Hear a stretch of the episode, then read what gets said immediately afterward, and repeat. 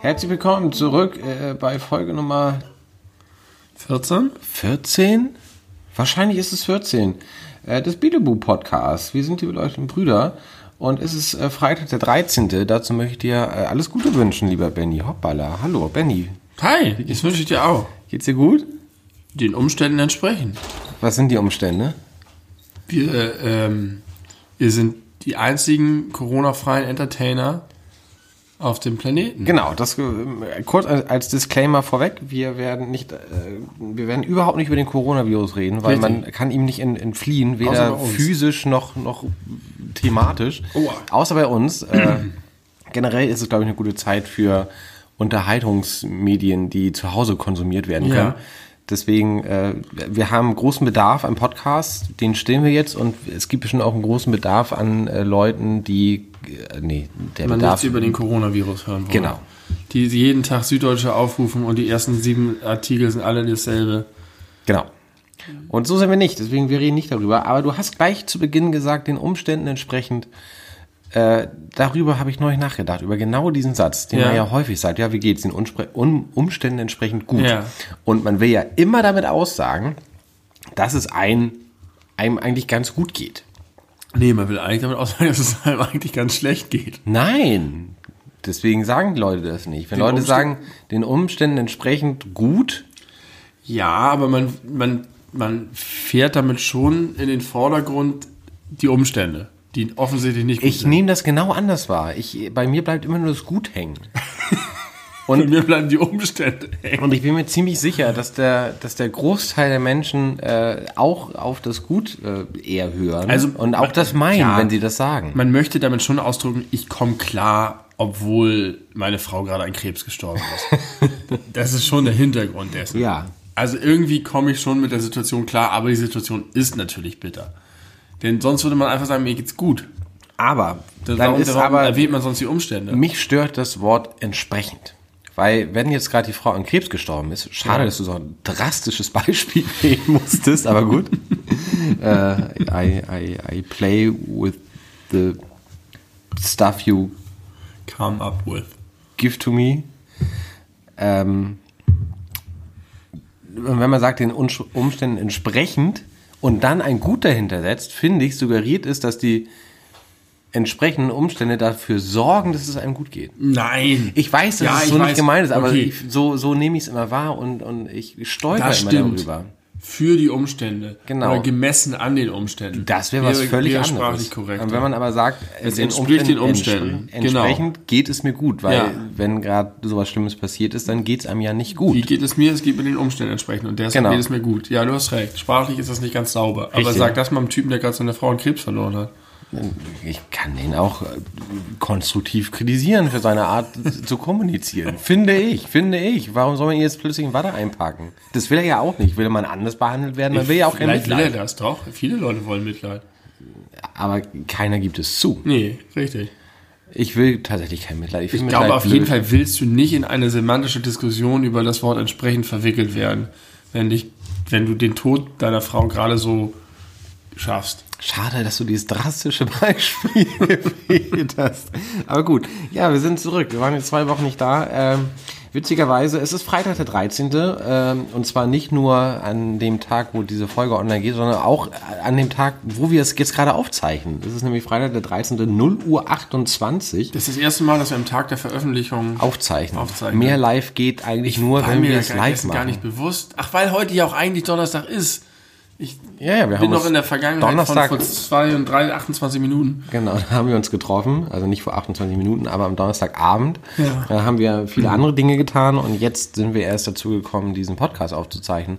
Deswegen sind wir sehr aktuell, sehr, sehr Ja. aktuell. Ganz anders als vor ein, zwei Folgen, wo wir irgendwie über eine Woche im, also vorher aufgenommen haben. Stimmt. Äh, Es wir, wird möglicherweise Leute geben, die uns heute noch hören.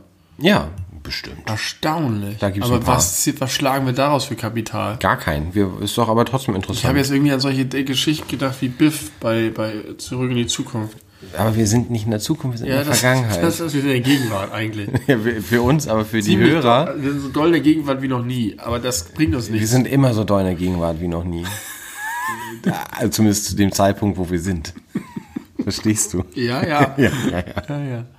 Ähm, wollen wir mal einfach mal schnell zu den Themen kommen oder hast du noch so allgemein was? Doch, ich habe noch was beizutragen. Mir ist nämlich aufgefallen, gerade glaube ich, als ich die letzte oder vorletzte Folge gehört habe, letzte glaube ich, äh, ich frag dich dann nämlich, wie es dir geht oder nee, wie es dir so ergangen ist in den letzten zwei Wochen. Du sagst, oh, darauf kann ich jetzt überhaupt nicht antworten. Ich kann mich nicht mehr, ich weiß immer nicht mal, was Ja. gestern war.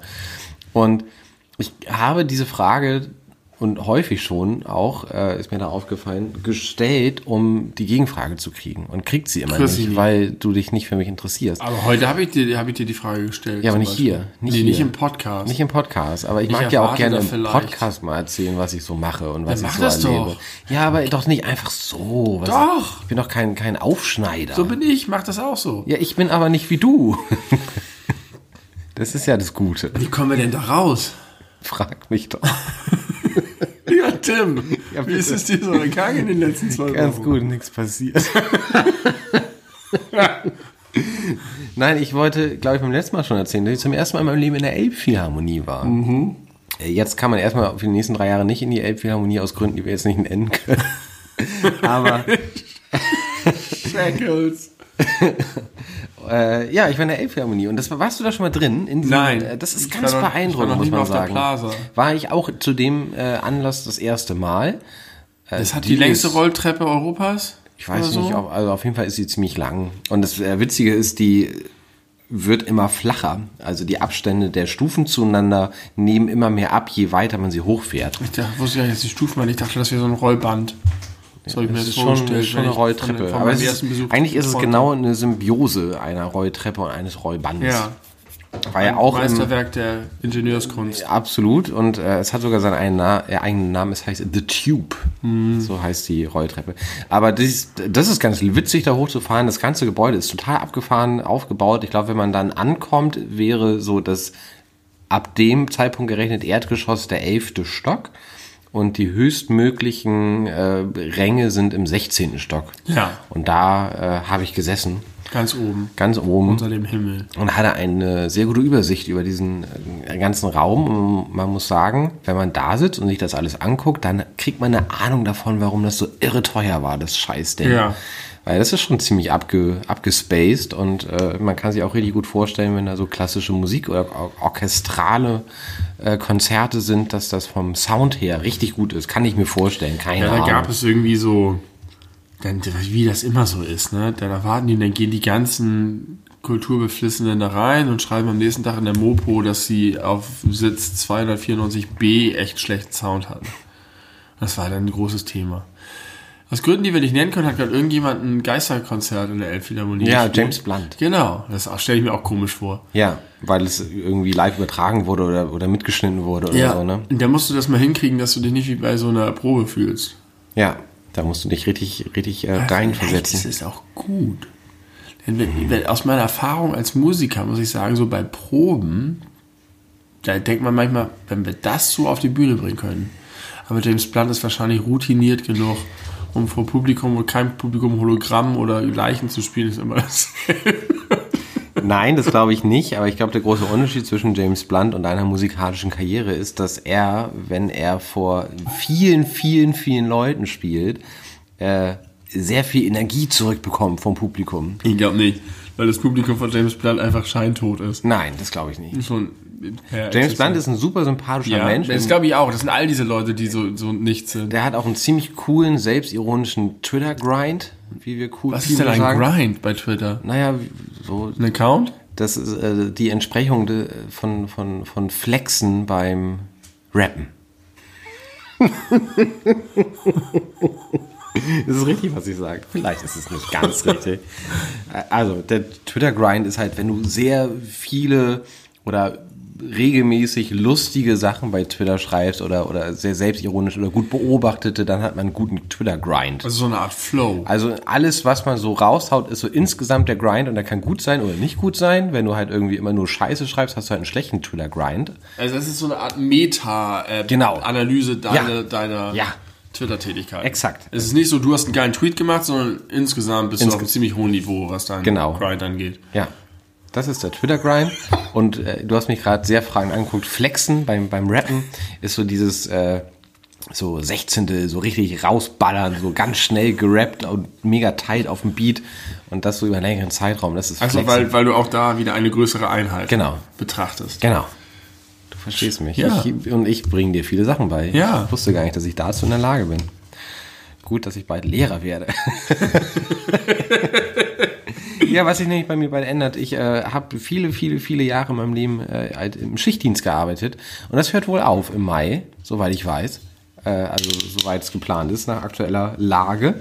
Und das ist ganz aufregend für mich. Also es ist so ein Krasse Veränderung in deinem Leben. Ja, Im ganzen Alltag. Wie, das, Ja. wie, wie es sich umstellen wird. Komplett. Komplett. Einfach ein richtig neues Privat-Freizeitleben. Ich habe darüber Und nachgedacht, erleben. es hat offensichtlich, Moment mal, es hat offensichtlich viele Vorteile. Ja. Sehr, sehr offensichtliche Vorteile. Ja. Aber gibt es vielleicht auch irgendwas an dieser merkwürdigen Twilight Zone, in der du lebst, das Ja. du vermissen wirst? Ja, das hundertprozentig. Auch, auch krass ist. Ich, also ich frage das deswegen, weil ich manchmal vermisse ich das. Ich habe das manchmal, dass ich dann irgendwie plötzlich am Mittwoch um 10 im Supermarkt bin oder dass man Ja. nachts um 5 durch die Stadt läuft oder solche Sachen. So besondere Momente, die aus diesem Alltagstrott immer dieselben Zeiten, so am Wochenende einkaufen und bla. Ja. Ja. Also genau, was du schon ansprichst, sind Dinge, die ich vermissen werde, dass man halt auch mal unter der Woche frei hat, wenn alle oder der Großteil der anderen Menschen nicht frei hat, Ja. dass man in, entspannt einkaufen gehen kann, dass man sich nicht extra frei nehmen muss, um auf einen Handwerker zu warten oder so. Äh, aber das sind eher so kleine Kleinigkeiten. Was ich richtig vermissen werde, ist einfach mal so außerhalb der Reihe drei, vier Tage am Stück frei, nicht immer nur Samstag, Sonntag. Ja. Dafür muss man auch mal sechs, sieben Tage arbeiten und hatte häufiger mal nur einen Tag frei, aber dafür dann auch manchmal drei, vier Tage, obwohl man keinen Urlaub hatte. Das ist irgendwie ja auch außergewöhnlich und habe ich sehr genossen. Und ich habe zwar äh, jetzt in den letzten Jahren immer weniger gern äh, Nachtdienst gemacht, einfach weil das sein Privatleben total fickt und depressiv macht. Ja. Aber äh, die, der Abend, bevor ich in den Nachtdienst gegangen bin, egal wann das war, ich konnte ja mal Montag in Nachtdienst gehen, mal am Wochenende, mal unter der Woche, also völlig, völlig irrelevant, äh, völlig, völlig willkürlich. Da habe ich immer versucht oder äh, es genossen, so lange wie es geht, aufzubleiben. Das ist ja eine Ver- Verdrehung. Du hast sozusagen, manchmal hast du die, den Luxus, dass du so lange aufbleiben kannst, wie du willst, aber da hilft es ja sogar länger aufzubleiben. Genau, also je länger du es schaffst sozusagen, desto besser, weil du eher und schneller in den Rhythmus wirklich eine geile reinkommst. Luxussituation. Dafür sind dann halt die zwei, drei, vier Nächte danach scheiße, weil, naja, du kriegst Und halt man macht andere Dinge. und In so man- einer Nacht vorm, vorm Nachtdienst Da macht kannst man du- nicht die Sachen, die man eigentlich in seinem Leben in der Freizeit macht. Das heißt, dein, Ja. dein, dein Korridor, normale Dinge zu tun, wird kleiner. Ja, absolut richtig. Interessant. Man gewinnt was, man verliert was. Ja, aber ich glaube, der, der Gewinn übersteigt den Verlust äh, bei weitem. Vor allem, wenn man es so viele Jahre gemacht hat wie du. Richtig. Und das äh, hört bald auf und das ist sehr aufregend und ich freue mich sehr. Ich habe auch ein bisschen Angst, aber das ist, glaube ich, ganz normal, wenn so, so einschneidende, auch berufliche Veränderungen auf einen zukommen, wo man nicht so ganz genau weiß, wie dann der neue Arbeitsalltag aussieht, nur so ungefähr so eine Wirst du denn Vorstellung ein, eine 100%-Stelle haben? Zunächst einmal ja. Und dann gucke ich mal, ob das mit dem Studium funktioniert parallel. Und sonst habe ich immer noch die Option, das ein bisschen zu, reduzieren. reduzieren. Aber das gucke ich erstmal. Genau, das ist äh, Aufregendes bei mir gerade irgendwie. Das passiert also, wenn man dich fragt, wie es bei dir so ist. ja. Ist doch nicht uninteressant, Ich oder? frage dich das häufig. Aber nicht im Podcast. Aber alles gut. Ich habe ja auch wirklich gefragt, weil es mich auch bei dir interessiert hat. Ich wollte das nicht nur, damit du zurückfragst. Aber ich habe äh, eine Frage an dich, da möchte ich, dass du äh, nicht, dass du zurückfragst, weil ich selber die Antwort nicht kenne. Was macht ein Intendant? Was ist der Job von einem Intendanten? Man hört immer von In Intendanten, die irgendwie sterben und äh, oder neu sind an irgendwelchen Häusern, als wäre das irgendwie ein besonderer Posten. Ich habe Das nie genau verstanden, was die machen. Jetzt kannst du dir, ich kenne keinen Intendanten persönlich und ich kann jetzt auch nur ein bisschen spekulieren, aber es ist halt im Prinzip im Kultur, kulturellen Bereich diejenige Person, die Chef von Sianza ist. Also, Also die neue- Zentralverantwortung für Programmgestaltung, für, für Personal, für Außendarstellung und so weiter. Dann hast du natürlich, je nachdem wie groß du bist, einen Stab und hast dann vielleicht auch noch deine, du hast dann im Theater irgendwie noch deine Dramaturgen und deine Öffentlichkeitsabteilung. Aber du bist im Prinzip der Chef.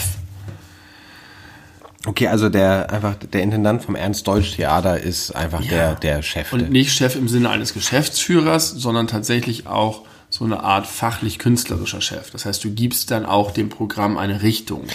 Du- wie, du- wie so ein Showrunner. Akzente. Also wie ein Showrunner bei Netflix. ein bisschen vielleicht wie ein Showrunner, Ja. nur dass es bei, bei, einer Show, bei einer äh, Serie ja schon auch vor allen Dingen darum geht, dass die Story zusammenzuhalten, dass du ja wirklich eine Serie mit einer durchgehenden Handlung und beim Theater Die sind sich ganz dann- viele verschiedene Stücke. der sich der, die, die, Show, die sich der Showrunner auch selber Ja. ausdenkt in der Regel. Der Intendant guckt halt, was ist so an Stück auf Genau. dem Markt oder lässt sich anfragen. Aber ich glaube, bei den ganzen kulturinteressierten Menschen, die beobachten das ja auch sehr stark und da geht es dann für die auch darum, ähm, merkbare Akzente zu setzen.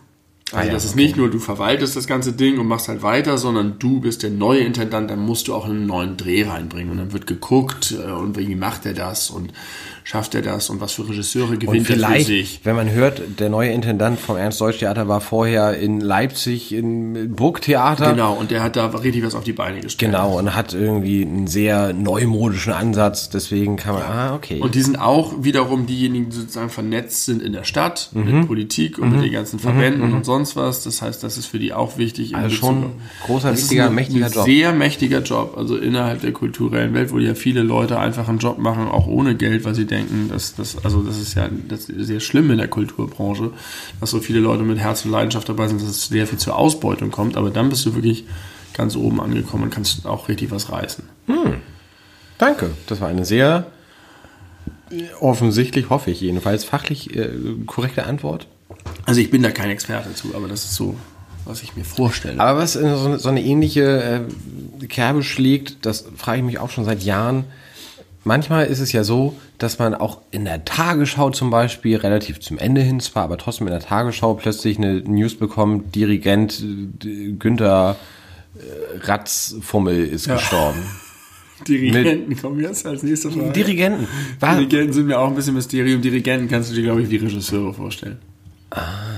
Aber ist das denn wirklich, kann man ein sehr viel besserer Dirigent sein als jemand, der auch schon häufiger mal dirigiert hat? Ist es nicht einfach wie so ein, wie so ein Handwerk? Nee, ich glaube nicht. Also beim Dirigenten ist es, glaube ich, wirklich so, das, was du siehst auf der Bühne, was so ein bisschen albern aussieht, da steht halt einfach einer und macht im Takt Bewegung. Genau, und zeigt dann auf die Bläser So, und dann auf genau. die Streicher und versucht Ja. sie lauter zu machen. Ja. Wie so ein, wie so ein Mischer im das, Studio das kannst du dir vielleicht. vielleicht eher wie ein, wie ein DJ vorstellen, der sozusagen live darauf eingehen muss und dafür sorgen muss, dass die zusammenbleiben und der, der be be bemerken muss, wo vielleicht gerade etwas ein bisschen aus dem Ruder läuft und einfängt. Mhm. Das ist aber, glaube ich, nur ein kleiner Teil der Arbeit. Diese Live-Performance. Das, die eigentliche Arbeit des Dirigenten passiert bei den Proben. Ah, okay, auch wie so ein Theaterregisseur. Also Genau. eher, auch nicht- der sorgt sozusagen dafür, genau zu gucken, wo harmoniert hier etwas. Und wenn du so ein Orchester hast, gerade mit ganz vielen, dann kann ja nicht jeder, jeder alles hören. Jeder ist auf sein Ding konzentriert. Und dann das hinzubekommen, dass, dass alle in der richtigen Lautstärke, im richtigen Tempo und äh, dem, den anderen Instrumenten genug Raum lassen, ist, glaube ich, eine ganz schön anspruchsvolle Aufgabe. Da brauchst du ein feines Gehör Mhm. und eine krasse Autorität, auch weil die Leute an der Tube auch ein krasses Ego haben. Wobei, wobei musst du die, erstmal da, beikommen. man kann das bei den Tuba-Spielern am allerwenigsten nachvollziehen. Vielleicht ist das so, ja. Wie heißt das? Heißen die Tubisten? Tu Tu Tubanden? Tubisten finde ich ganz gut. Vielleicht einfach Tuba-Spieler. Manchmal, manchmal gibt's kein eigenes ist die deutsche Sprache dann zu arm und, und greift sich so ein Konstrukt an. Das äh, werde ich wahrscheinlich recherchieren, wenn ich diese Folge nochmal höre. Tubonator. das gefällt mir. Okay, alles klar, vielen Dank. Das, äh, das, das war lehrreich. Äh, vielleicht solltest du lieber Lehrer werden. Über Dinge, von denen ich eigentlich keine Ahnung habe. Das Aber- konnte ich aber immer schon gut. Sachen überzeugen, präsentieren mit dem Halbwissen. Nichts anderes muss ein Lehrer können eigentlich. äh, schön, okay. Wir haben quasi zu Beginn dieser Folge jeder schon ein Glas äh, 43er mit Milch getrunken und jetzt ist mal wieder der Korn im Glas. Ja, das hast du ein bisschen zu verantworten. Du hast es, äh, die hat es offensichtlich gefallen beim letzten Mal. Deswegen hast du, als du im, im Ja. Laden standest, gesagt, ach, das mit dem Korn war nett. Du hast allerdings kurioserweise nicht zum Klassiker, dem Oldesloe gegriffen, Gab es tatsächlich nicht. sondern zum alten Senator. Genau. Der heißt, der, der Korn heißt Alter Senator. Das fand ich sympathisch. Hat auch nur, glaube ich, sechs oder sieben Euro dazu gekostet. geführt hat, dass ich gesagt habe, auch wenn es der alte Senator ist, trinke ich ihn doch. Eigentlich wollte ich nicht. Äh, der sieht aus, eins zu eins, gerade hinten, wie so eine Flasche, die wir bei der Auflösung des Hauses meiner Großeltern aus dem Keller gezogen haben. Mhm. Davon habe ich auch noch einige im Schrank stehen. Der sieht nicht aus wie was, was man im Jahr 2020 in einem äh, Laden in äh, Deutschland kaufen kann. Rewe, Rewe hieß der Laden. Ähm, ja, wir kriegen natürlich kein Geld, wir, es ist keine offizielle Werbung, aber alter Senator, wenn du uns hörst und uns äh, sponsoren möchtest, Glaube ich nicht. Der ist die 1776 hat er schon angefangen, der ist bestimmt tot. Jakob Jürgensen. Oder meinst du den, den Intendanten alten Senator? ich meine den, den, den äh, PR-Intendanten von alter Senator. Falls du uns hörst oder falls ihr den kennt, dann äh, sag doch mal, wir wären für ein Sponsoring, wären wir zu haben. Jeder, der uns Geld geben will, kann das tun. Egal wer. Na, na, vielleicht gibt's noch ein paar moralische Grenzen, aber Den nicht Flügel würden wir nicht ein. Wir würden nicht den Flügel, nix, was vom Verfassungsschutz äh, Ich beobachtet glaube nicht, dass der alte Senator vom Verfassungsschutz Glaube ich auch nicht. Der ist schließlich Senator. Der ist, ja, der ist, der, der ist, ist der auch, Verfassungsschutz. der ist in der Mitte der Demokratie. Ja, absolut. Und da gehört er auch hin. Und der, das wird seit 1776 gebraut, man kann wahrscheinlich nicht braun sagen, beim Korn, äh, destilliert. Ich weiß nicht, ob Korn destilliert wird. Ich kenne mich da überhaupt nicht aus. Wird nicht fast jeder hart Alkohol Dieser destilliert? traditionsreiche Weizenkorn erlangt seine Reife und Milde durch die sorgfältige Lagerung in ausgesuchten Eichenfässern wie zu guter alter Zeit. Ich weiß nicht. Und kostet nur Es 7,99. ist sehr wenig, wenig aussagekräftig und ob die wirklich sorgfältig gelagert werden und ob die Eichenfässer wirklich ausgesucht wurden. Kannst du mal bitte versuchen, für unsere Hörer das Die nehmen Bild jedes- zu Die beschreiben? nehmen, Was, glaube ich, jedes Eichenfass, was also da das, hergerollt das, kommt. das Logo vom alten Senator, das ist nämlich Das ist sehr klassisch. Also äh, ich, das kommt offensichtlich nicht aus Hamburg, denn es wird vom Drinks and Food, von der Drinks and Food Vertriebs GmbH produziert. Die haben sich einen sehr allgemeinen Namen genommen. Ich glaube, das ist irgendwie mafiös. Das ist doch nicht echt. Die Drinks and Food Vertriebs GmbH. Das ist doch einfach nur eine Briefkastenfirma für Abu Shaka. In, in Zahna. Z-A-H-N-A. Das ist doch kein deutscher Ort. Er hat eine deutsche Postleitzahl. 06895. Das klingt nach Süddeutsch. Sehr südlich, mit Null am Anfang. Aber äh, beschreib bitte, wie der Mann aussieht. der Mann sieht nämlich sehr aus wie die Senatoren hier in Hamburg. Und der Senator, ich weiß auch gar nicht, ob es Senatoren, also nicht wie die aktuellen Senatoren, aber die Senatoren zu früher Zeit. Du musst dir vorstellen, die Leute, die das hören, sehen das nicht. Du musst, du musst versuchen, das wie, wie jemand ist das hier Blinden, keine Insta-Story? wie, wie jemand Blinden zu erklären. Wir haben übrigens für diese Folge zum ersten Mal eine Insta-Story gemacht. Also wenn ihr Interesse an diesem Podcast habt, folgt uns auch auf Instagram, bedebu-podcast. Sehr gut. Dort kriegt ihr offensichtlich inzwischen auch solche geilen Features und nicht nur die Links zur aktuellen Folge, die ihr sowieso schon hört. Dieser Senator trägt die klassische Senatorin Halskrause. So ein bisschen wie das Ding, was man so in billigen Lokalen unter seiner Biertulpe bekommt. Oh ja, Äh, stimmt. Dieses, dieses Papierding, wo, der, wo das Bier, der Schaum dann drauf läuft. Die so auf, aufgeriffelt Was sind. richtig scheiße ist in Wahrheit, weil erstens hast du noch einen Bierdeckel darunter Ja. und zweitens ist eigentlich, dass sich dieses Ding, dieser Papierscheiß mit Bier vollsuppt, viel ekliger, als wenn das einfach am Glas runterläuft und auf den Bierdeckel geht. Ja. Das Absolut ist richtig. irgendwie, glaube ich, zum Schutz der Tische. Äh, Da, wo du so ein Bier trinkst, sind die Tische es auch nicht wert, geschützt zu werden. also so ein bisschen sieht die Halskrause aus, nur ist sie sozusagen nicht glatt, sondern schlägt Wellen. Geriffelt, habe ich gerade gesagt. geriffelt, genau, so zusammengeschoben, aber rundum, also doch nicht zusammengeschoben. Wenn du sie auseinanderfalten würdest, würde es nicht gehen, weil der Platz nicht da wäre. Es, es gibt, gibt keinen Verdrängungsort mehr für die, für die Entriffelung dieser geriffelten Halskrause. Unter der äh, geriffelten Halskrause hängt kein Hals, sondern ein Gold, eine Goldkette. Der Torso des Senators wurde optisch entfernt, was mich ein bisschen stört, weil die Goldkette hängt. Das heißt, man kann sich nicht vorstellen, dass einfach das Bild da abgetrennt ist, sondern man muss sich eigentlich vorstellen, dass der Torso abgetrennt ist. Krass, wie du ins Detail gehst, aber bitte weiter. Ähm, da drüber ist ein Gesicht, das ich sagen würde, ist der verlorene Bruder des ähm, Kartenspiels bei den Buben. Das ist der fünfte Bube. So sieht er aus. Ja. Der hat, äh, ich finde, der ist ausreichend unterschiedlich. Er hat gewisse Ähnlichkeit zum. Zu welchem? Nicht zum Karo, nicht zum Herz, zum Pik oder zum Kreuz, zum Pikbuben, glaube ich.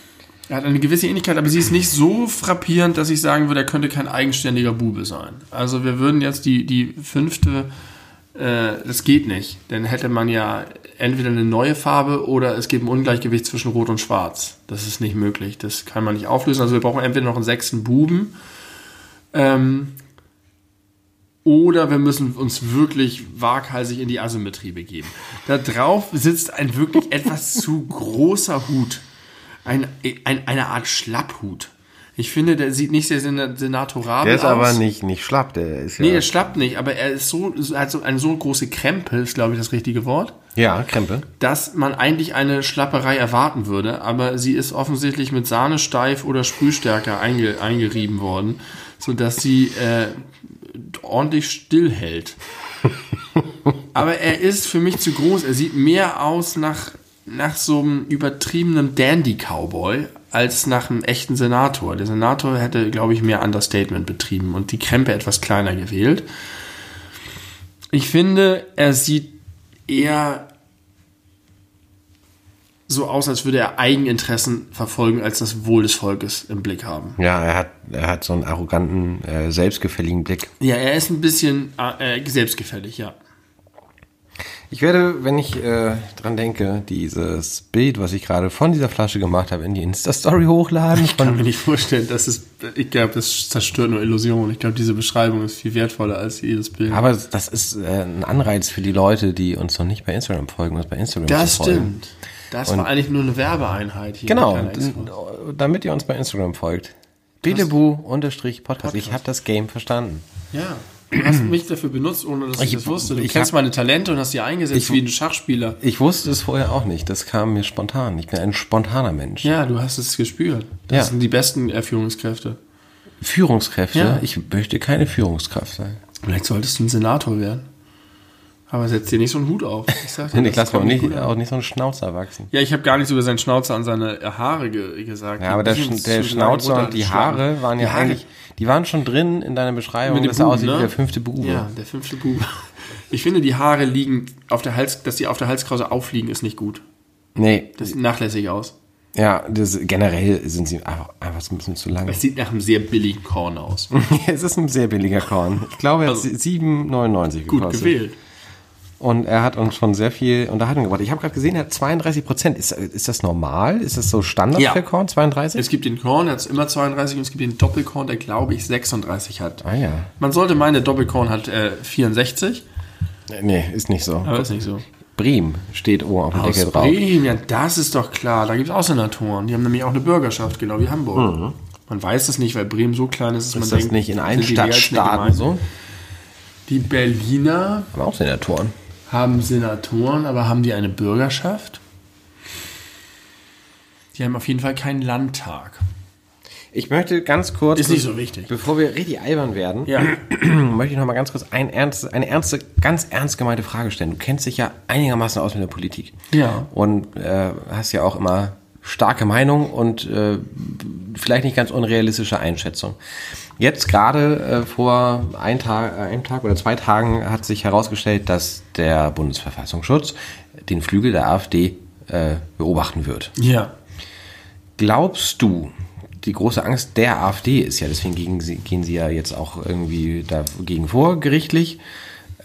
Glaubst du, dass denen das tatsächlich Wählerstimmen kosten wird? Oder sind die 13 Prozent um und bei bummelig? Rechtsextreme. Ja, also einfach Leute, denen das scheißegal ist, die fest davon überzeugt sind, dass Xavier Naidoo recht hat mit allem. Es ist schwer zu einzuschätzen, weil ich glaube, dass da auch viele Leute drunter sind, die einfach von all dem nichts mitkriegen. Die haben weder Hanau mitbekommen, noch dass der Verfassungsschutz die beobachtet. Wie kann das sein? Was sind das für Leute? Wo lieben die? Die kriegen diffus irgendwie mit, die AfD, die ist gegen die da oben und ist für Anstand und Deutschhaftigkeit und so weiter. Ich kann mir, also, oder vielleicht lesen die ja, da war ein Attentat in Hanau, aber die kontextualisieren das nicht richtig. Das heißt, unter diesen 13 Prozent sind vielleicht Leute, die keine Rechtsextremen sind, aber die sozusagen die ganzen Warnsignale einfach, die kommen da nicht an. Die können das nicht so verarbeiten, die haben nicht den Hintergrund, die haben nicht die Vergleichsgrößen. Aber trotzdem die, die kommt ja bei den die Sachen nicht zusammen. trotzdem kommt ja bei denen an, dass, dass die AfD mehrheitlich einfach dafür steht, Leute auszugrenzen und antidemokratisch sich zu verhalten. Nee. Weil was anderes Weil strahlen die genau doch gar das, nicht aus, außer sagst. dass sie gegen andere sind. Aber die sagen nicht, das ist antidemokratisch. Genau diesen Sprung und dass sie Leute ausgrenzen, den Sprung machen sie auch nicht. Die sagen auch nur, endlich sagt mal einer, dass ich habe auch irgendwie ein diffuses Problem mit diesen Ausländern. Aber das ist, das ist sicherlich nur ein kleiner Teil. Die AfD hat aber, glaube ich, zu Recht Angst. Ich weiß tatsächlich zu wenig und ich wollte mich gerade angesichts dieser Sache wie heute drüber nachgedacht, dass ich das eigentlich komisch finde, dass ich so wenig darüber weiß, was das eigentlich genau bedeutet. Was sind die Implikationen, wenn du vom Verfassungsschutz beobachtet wirst? Was äh, sind die Repressalien? Was? Weil, ich kann nicht ja alles sagen. Da bin ich drin. Das äh, möchte ich gleich ger sehr gerne hören, weil mich das interessiert. Was ich aber auf jeden Fall wahrnehme, ist, dass das ein krasses Symbol und ein krasses Signal ist. Und ich glaube schon, dass es viele Leute gibt, die zwar die AfD wählen, aber von Höcke in Reihenform doch abgeschreckt wären und sagen, nein, da gehe ich nicht mit. Ich möchte zwar irgendwie hier einen Gegenpol setzen und ich will auch, dass die CDU mal aufwacht und ich will nicht, dass es weitergeht mit Merkel und ihrem Labberkurs, aber das ist mir dann doch ein Schritt zu viel. Das sieht man ja auch an dem Ergebnis in Hamburg nach Hanau, dass die AfD durchaus ähm, Stimmen verliert, wobei sie nicht in absoluten Zahlen Stimmen verloren hat, aber dass sie dann nicht mehr weiter mobilisieren kann. Äh, und dass es ein Dämpfer ist und dass die da auch aufgeschreckt werden. Und wenn Gauland irgendwie an alle seine Mitglieder schreibt, mäßigt euch mal in ihrer, eurer Sprache, ist das auch mehr als, also ist auch ein krasses Signal. Aber war es nicht ein mindestens genauso krasses Signal, dass kurz vorher Gauland noch gesagt hat, Höcke ist die Mitte der AfD? Ich glaube, dass sie da ein bisschen schlingern und sich finden und nicht selber nicht das genau wissen. Aber es ist schon so, dass du mit einem rechtsradikalen Kurs nicht die Stimmanteile gewinnst, die sich die AfD vielleicht vorstellt. Und die versuchen halt so ein bisschen, also selbst wenn du in der, in der AfD nicht rechtsextrem bist, muss dein Ziel strategisch sein, die Rechtsextremen auf jeden Fall zu gewinnen, die Stimmen. Ja. Das heißt, ein Gauland findet einen Höcke toll, weil der die ganzen Nazis an Bord holt Ja. Und anbindet. Und das ist natürlich prima für den. Trotzdem weiß er natürlich auch, dass er auch andere Wähler ansprechen muss. Und wenn jetzt der Verfassungsschutz die beobachtet und als rechtsextrem einstuft, ist das schon so, dass genau dieses, was alle immer sagen, also deswegen sagen ja das auch äh, Anti-AfD-Kräfte immer wieder, wer die AfD wählt, ist kein Frustrierter, weil er keine Straßenbaumaßnahmen in Brandenburg bekommt, sondern ist ein Nazi. Ja. Oder zumindest wählt er Nazis. Und das wiederholen die immer, weil es den Leuten klar sein muss, weil sie wissen, dass das eine mächtige Waffe ist. Weil es schon, glaube ich, in Deutschland immer noch so ist, dass man Nazis immer nicht so geil findet. Selbst wenn man die AfD wählt. Und deswegen haben die Angst davor. Das ist meine Einschätzung. Jetzt bin ich gespannt. Nee, die Frage war ja, ob die jetzt wirklich in Prozenten verlieren. Also angenommen, jetzt wäre in, keine Ahnung, drei Monaten Bundestagswahl. Glaubst du, die würden massiv einbrechen? Jetzt deine persönliche Einschätzung. kann nicht massiv, aber ich kann mir schon vorstellen, dass dieses ganze Narrativ, das jetzt gefahren wird, hilft. Dass sowas wie Hanau passiert aufgrund der Sprache der AfD und aufgrund dessen, was die AfD möglich macht. Aber wahrscheinlich aber auch eher, weil die Gegenkräfte besser mobilisiert werden dadurch. Meinst du nicht? Nee, ich glaube, dass Menschen davon abgeschreckt werden. Okay. Ich glaube, es gibt wirklich diese Leute, es gibt ja die Leute, das kennt man, die Geschichten kennt man ja, von irgendwelchen Verwandten, wo der Onkel sagt, nee, ich will die AfD. Und äh, eigentlich aber ein Typ ist, mit dem man sprechen kann. Ähm, dass das bei denen doch irgendwie so. Hm. Und ich glaube, das Problem haben alle rechten Kräfte irgendwie überall in Europa, weil die sind nicht damit erfolgreich, dass sie nur sagen, wir müssen alle Islamisten erschießen, sondern die sind auch erfolgreich damit, dass sie sich als bürgerliche Partei gebieren, dass sie, äh, wie heißt das Wort? Gerieren. Und dass sie sich irgendwie inszenieren als Kümmerer und als, äh, wir kümmern uns um die Sorgen des kleinen Mannes und so weiter. Und wenn sich das zu sehr vermischt mit diesem Nazitum, dann ist es schwierig. Okay. Äh, wenn man vom Bundesverfassungsschutz beobachtet wird, dann hat der Bundesverfassungsschutz die Rechte, auch äh, natürlich ohne es vorher anzukündigen, äh, Leute abzuhören, Sie haben das Recht, V-Leute einzuschmuggeln. Das ist ja doch eine ganze Menge. Ja, und äh, die, soweit ich das weiß, ist die große Sorge der, der AfD insgesamt, dadurch, dass der Flügel keine, wie anders als die Werteunion zum Beispiel, keine ganz klar getrennte Vereinigung innerhalb der Partei ist, sondern es ist ja Ah, ja. eigentlich eher so ein Kunstbegriff Ja. für die Leute, die sich Höcke zugehörig fühlen. Äh, fürchten halt auch die Leute, die eher gemäßigt sind oder die eben halt nicht äh, zu diesem ganz rechten Spektrum gehören, dass einfach dadurch, dass es sich nicht ganz trennscharf abgrenzen lässt, die ebenfalls äh, dann beobachtet und abgehört und belauscht werden können. Ja. Und äh, das finde ich aber alles sehr gut. Die Frage ist, Was hast du eigentlich Alice Weidel geschrieben? Ja, das ist jetzt nicht, nicht so interessant. Okay. Ähm, die Frage bei Das, das, diese Information, dieser kleine Dialog ist jetzt hier sehr gut. Ganz kurz, ich habe bei ich habe Alice Weidel bei Twitter geantwortet. Das ist aber jetzt nicht nicht Ja. so wahnsinnig wahnsinnig spannend. Ähm, Ja, das passt gerade gut. nee, tatsächlich nicht. Hätte man aber denken können. Jetzt hast du mich aber gerade Oh, rausgebracht. Nee, ist gut, ist gut, ist gut. Ich komme da wahrscheinlich wieder, wahrscheinlich komme ich da nicht wieder hin. Verfassungsschutz abhören. Die Leute haben Angst. Die sich auch Höcke nicht zugehörig fühlen. Weiß ich tatsächlich gerade nicht mehr. Entschuldigung. Ist egal, ist egal. Äh, ich will jetzt auch gar nicht viel, zu- viel zu lange zum, zum Politik-Podcast werden. Es hat mich nur tatsächlich interessiert, was so deine persönliche Einschätzung dazu ist. Und das äh, interessiert mich sehr. Und äh, ich fand ich fand es tatsächlich vorhin so ein bisschen erfrischend, als ich Tagesschau geguckt habe, dass nach zehn Minuten wo es um ein Thema ging, über das wir nicht reden dürfen, es endlich um was anderes ging und das war eben halt genau diese Geschichte mit. Das habe ich auch gedacht, heute, als ich die Dinger gelesen habe. Endlich mal eine Nachricht, die es weiter nach oben schafft. und dann auch noch eine gute.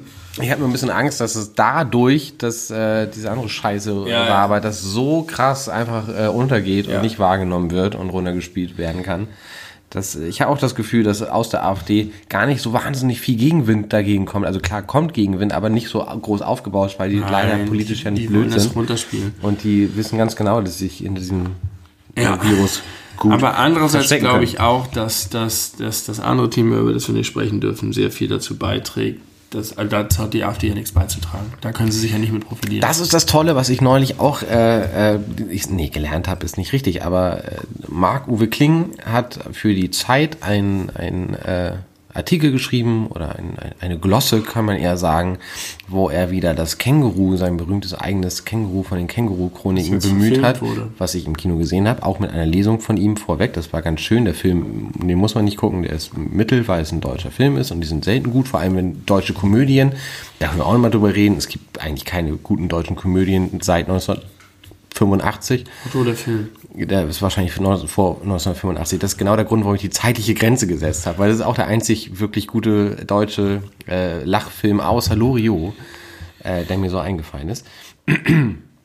Aber da war nämlich die Frage äh, innerhalb dieser, dieses kurzen Schriftstücks, das war ein Dialog zwischen dem Känguru und Mark Uwe, ähm, war die Frage, warum die AfD oder warum rechtsgerichtete Nationalisten insgesamt ein Problem damit haben, äh, dem Klimawandel adäquat zu äh, begegnen, beziehungsweise überhaupt die wissenschaftlichen Erkenntnisse anzuerkennen. Ja. Äh, und die Schlussfolgerung dieses Gesprächs, und die finde ich sehr schlau, weil ich glaube einfach sehr wahr und schlüssig, Nationalismus per se ist strukturell ungeeignet, um globale Phänomene und Probleme anzugehen. Ja, das stimmt, glaube ich. Und das ist Ich habe auch gerade überlegt, warum, warum machen sie es nicht einfach einfach und sagen, der Klimawandel ist schlimm, wir müssen ihn stoppen. ja Und haben da einfach so Puff. Aber ich glaube tatsächlich, dass es ein wichtiger Faktor auch ist, dass ihre Klientel diejenige ist, die sich nicht vorschreiben lassen würde, mehr Geld fürs Benzin zu bezahlen, auf die Reise nach Malle zu verzichten, Ja, aber weil die ja, Plastik weil zu verbrauchen, ihr Klientel, ihr Klientel ja genauso nation, nationalistisch denkt und dann ist ja immer die, das, das, also sie sagen ja nicht, das gibt es nicht, sie sagen zwar, das ist irgendwie Ja. zweifelhaft, aber sie sagen, selbst wenn Deutschland das Tempolimit einführt, Ja. ist ja der Welt nicht geholfen, weil Ja. das sind nur 0,2 Ja, Prozent, kein Plan, keine Ahnung, was die Zahlen sind. Aber das ist ja so die nicht. Argumentation. Ja, wahrscheinlich stimmt es auch. Äh, es gibt viel bessere Argumente für ein Tempo, Tempolimit, aber da, oh Gott, oh Gott, was ist das für eine ernsthafte Podcast-Folge, wo wir schon Alkohol getrunken haben und das nicht wenig. Aber ich möchte das auch ganz gerne jetzt kurz äh, noch zu Ende führen. Äh, ich glaube trotzdem, dass da ganz viel dran ist, dass in dem Moment, wo man in einer immer globalisierteren We Welt, wo sehr häufig auch Probleme viel schneller global werden, als es noch vor 50 Jahren der Fall war, der Nationalismus strukturell noch viel krasser an, ganz schnell an die Grenzen kommt äh, des Möglichen der, der, der konstruktiven Lösungsansätze. Ja, das stimmt. Und äh, das ist doch eigentlich auch mal ein Deswegen ganz guter Gedanke für den, für den Onkel, der die AfD wählt, weil er denkt, Ja. man muss die CDU mal ins Auswischen. Ja. Gebt dem denen das doch, doch mal mit. Aber ja. Aber vielleicht ist das auch ein Grund, warum sich so viele in die Illusion des Nationalismus flüchten. Weil sie sich vor der Wahrheit verstecken wollen. Ja, und weil das auch so einfach so krass ist. Also äh, es ist ja so schon, wie machst du einen Unterschied innerhalb von Deutschland, aber dann äh, global irgendwas zu steuern zu können, das ist ja völlig außer Reichweite für den ja, einzelnen Wähler. genau. Das meine ich mit der, mit der strukturellen. Und deswegen finde ich das psychologisch nachvollziehbar, dass die Leute dann Ja. Gerd Wilders, Marie Le Pen und all die anderen Nasen wählen. Okay. Jetzt brauchen wir einen harten Cut. Ich hoffe, du hast da irgendwas in deinem Ich Köcher. habe ich hab, ähm, mindestens drei, drei Sachen, die äh, uns alle nochmal zu einem guten Wähle bitte den stärksten Kontrast zu den letzten zehn Minuten. Kann, ich- das ist ganz, ganz schnell äh, gefunden. Und zwar steht in meiner Notiz, ich habe eine zu starke Meinung zu Michael Wendler.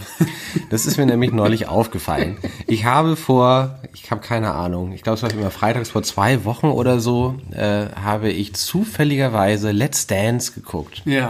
Wo ja Laura Müller mittanzt. Die Ja. Freundin, die 18, Von 19-jährige der habe ich Freundin. durch dich erfahren. von Michael Wendler, genau. Da, wir haben uns zusammen dieses Video angeschaut. Ja, wo äh, sie ihm ein Auto schenkt. Genau, und das wurde ja kurz darauf von Oliver Pocher verarscht. Ah, siehst du mal. Es ist so geil. Ja, erzähl mal weiter. Und äh, dann gab es so ein, so ein Instagram-Beef zwischen den beiden, dass ich tatsächlich mitbekommen. jedes Video sozusagen, was Michael Wendler gemacht hat, von Oliver Pocher persifliert wurde. Ja.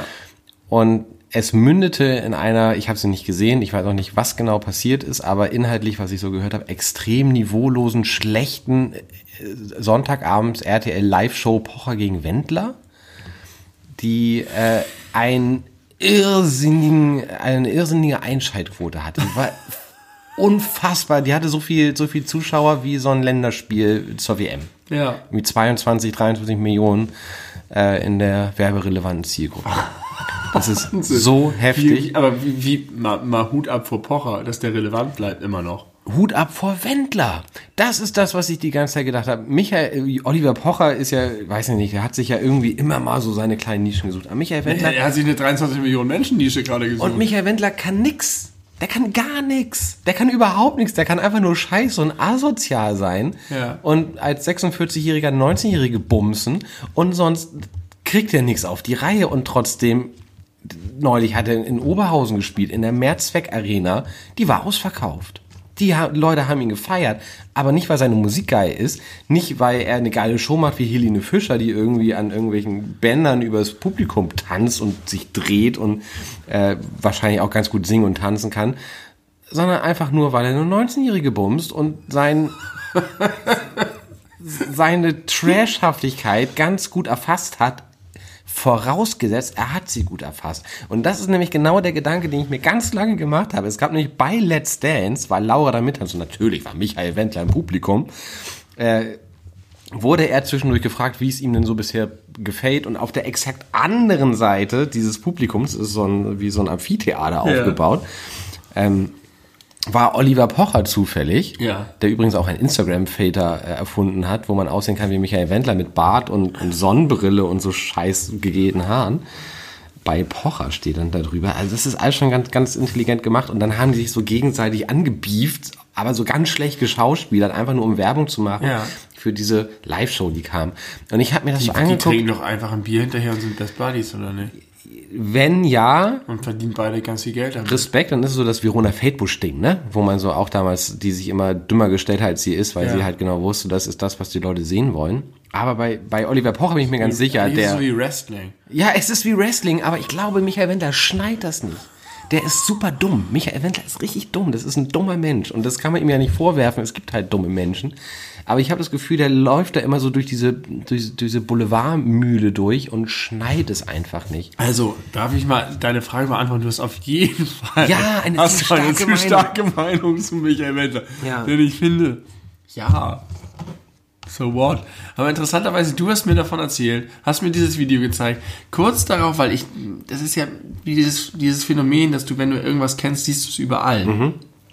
wenn du darauf achtest, habe ich dann diese Nachricht mit dem Pocher-Wendler-Beef gesehen. Und dass es sich auch noch auf dieses Video bezieht, wusste ich natürlich nicht. Ich glaube, damit hat es seinen Anfang genommen und dann ging das Ja. ein paar Wochen weiter. Aber das habe ich dann so äh, vor diesem Filter, dass ich ihn durch dich überhaupt zum ersten Mal kennengelernt habe, einfach so zur Kenntnis genommen, dass, dass ich das sinnvoll fand, dass Pocher darauf geht, weil das genau Pochers äh, Kragenweite ist sozusagen. Der macht einfach richtig, Pocher ist einfach clever, weil der weiß, dass er in dem Bereich, also der sozusagen Enfant terrible für diese ganzen Zombies, die sich Wendler gegen Pocher anschauen. Ja, das stimmt. Und immer noch, nach, also muss man auch eigentlich seinen Respekt Genau, nach sagen, so nach vielen den Jahren, schafft er das. Und er hat mal mit Harald Schmidt zusammen eine, eine Talkshow gehabt. War furchtbar, aber er hat es geschafft. Aber ich glaube, das mochte Harald Schmidt auch nicht gern. Ich weiß nicht, was Pocher für ein Mensch sein muss. Aber ist auch wurscht. Michael Wendler, ist, ist, vielleicht sind die, vielleicht könnten sie sich einfach austauschen. So. Kann auch sein, dass es so ein groß angelegter Coup ist. Dann äh, Chapeau, da haben sie es gut gemacht. Aber äh, ich habe den Eindruck, dass Pocher das komplett durchschaut Ja, und alles steuert. und alles steuert und, und Wendler da nur mitläuft und, und einfach nur Aber Wendler reagiert. profitiert ja auch davon. Komplett. Ja, Das ist ein Win-Win. Es ist ein Vielleicht ist Win-Win. Pocher einfach ein super guter Mensch. dass ich denke, oh Gott, der, er, der macht arme dumme Wendler. glücklich, er macht sich reich, er macht sein Gegenüber reich. Ja. Alle sind gut, alle sind, haben gewonnen. Niemand hat verloren, keiner hat Schaden genommen dadurch. Ja, kann sein. Es ist eine harmlose Veranstaltung und du weißt so viel darüber. Ja. Wie kann das sein? Ich weiß es nicht. Ich, ich, ich kann es, ich folge sowohl Michael Wendler als auch Laura Müller bei Instagram. ich gucke mir nicht alles an, aber ich krieg da durchaus das ein oder andere mit. Und das ist so geil, weil die jeden zweiten Tag ein Foto von sich gegenseitig posten, wo immer ganz in, in, in Caps Lock steht, ich liebe dich, mein Schatz, du Liebe meines Lebens, der eine Mensch, ich habe das Glück gehabt, ihn finden zu können. Und so. Der Wendler. Der Wendler Nennt er sich eigentlich Laura. selber der Wendler oder wo kommt der Wendler, dieses mit dem bestimmten Artikel her? ich kann mir vorstellen, dass es vom Dschungelcamp kommt. Vielleicht ist es schon viel älter, das kann sein. Der Wendler. Das ist äh, einfach der Wendler. Ja, ich habe eine sehr starke Meinung zu Michael Wendler und mir ist äh, völlig bewusst, das ist mein Guilty Pleasure, obwohl ich gar kein Pleasure davon habe. Das ist eigentlich das, ist nur Problem. guilty. Es ist nur guilty und es tut mir mehr weh, als dass es mir hilft. Hier, die Pleasure ist ja einfach leider geil. Genau, Es ist also nur leider. genau. Es ist nur leider. Leid, nicht leider Michael Wendler und irgendwie habe ich nichts Positives davon. Und das ist nämlich genau das, was... du auch noch unsere ganzen Podcast-Zuhörer damit. Aber weil mich das so beschäftigt, weil mir das Ja, ist nämlich okay. aufgefallen Nimm- ist. Nutzt uns alle als Ventil. Weil mir das nämlich so Problem. aufgefallen ist. Deswegen ja eine Ja. zu starke Meinung. Es stört mich ja selbst. Ja. Und ich, ich, ich, krieg's, Ja. ich krieg's Ich mit, verstehe das alles. dass das unangemessen ist. ja, Für Menschen mit einem IQ über 100. Und ja, naja, ist klar.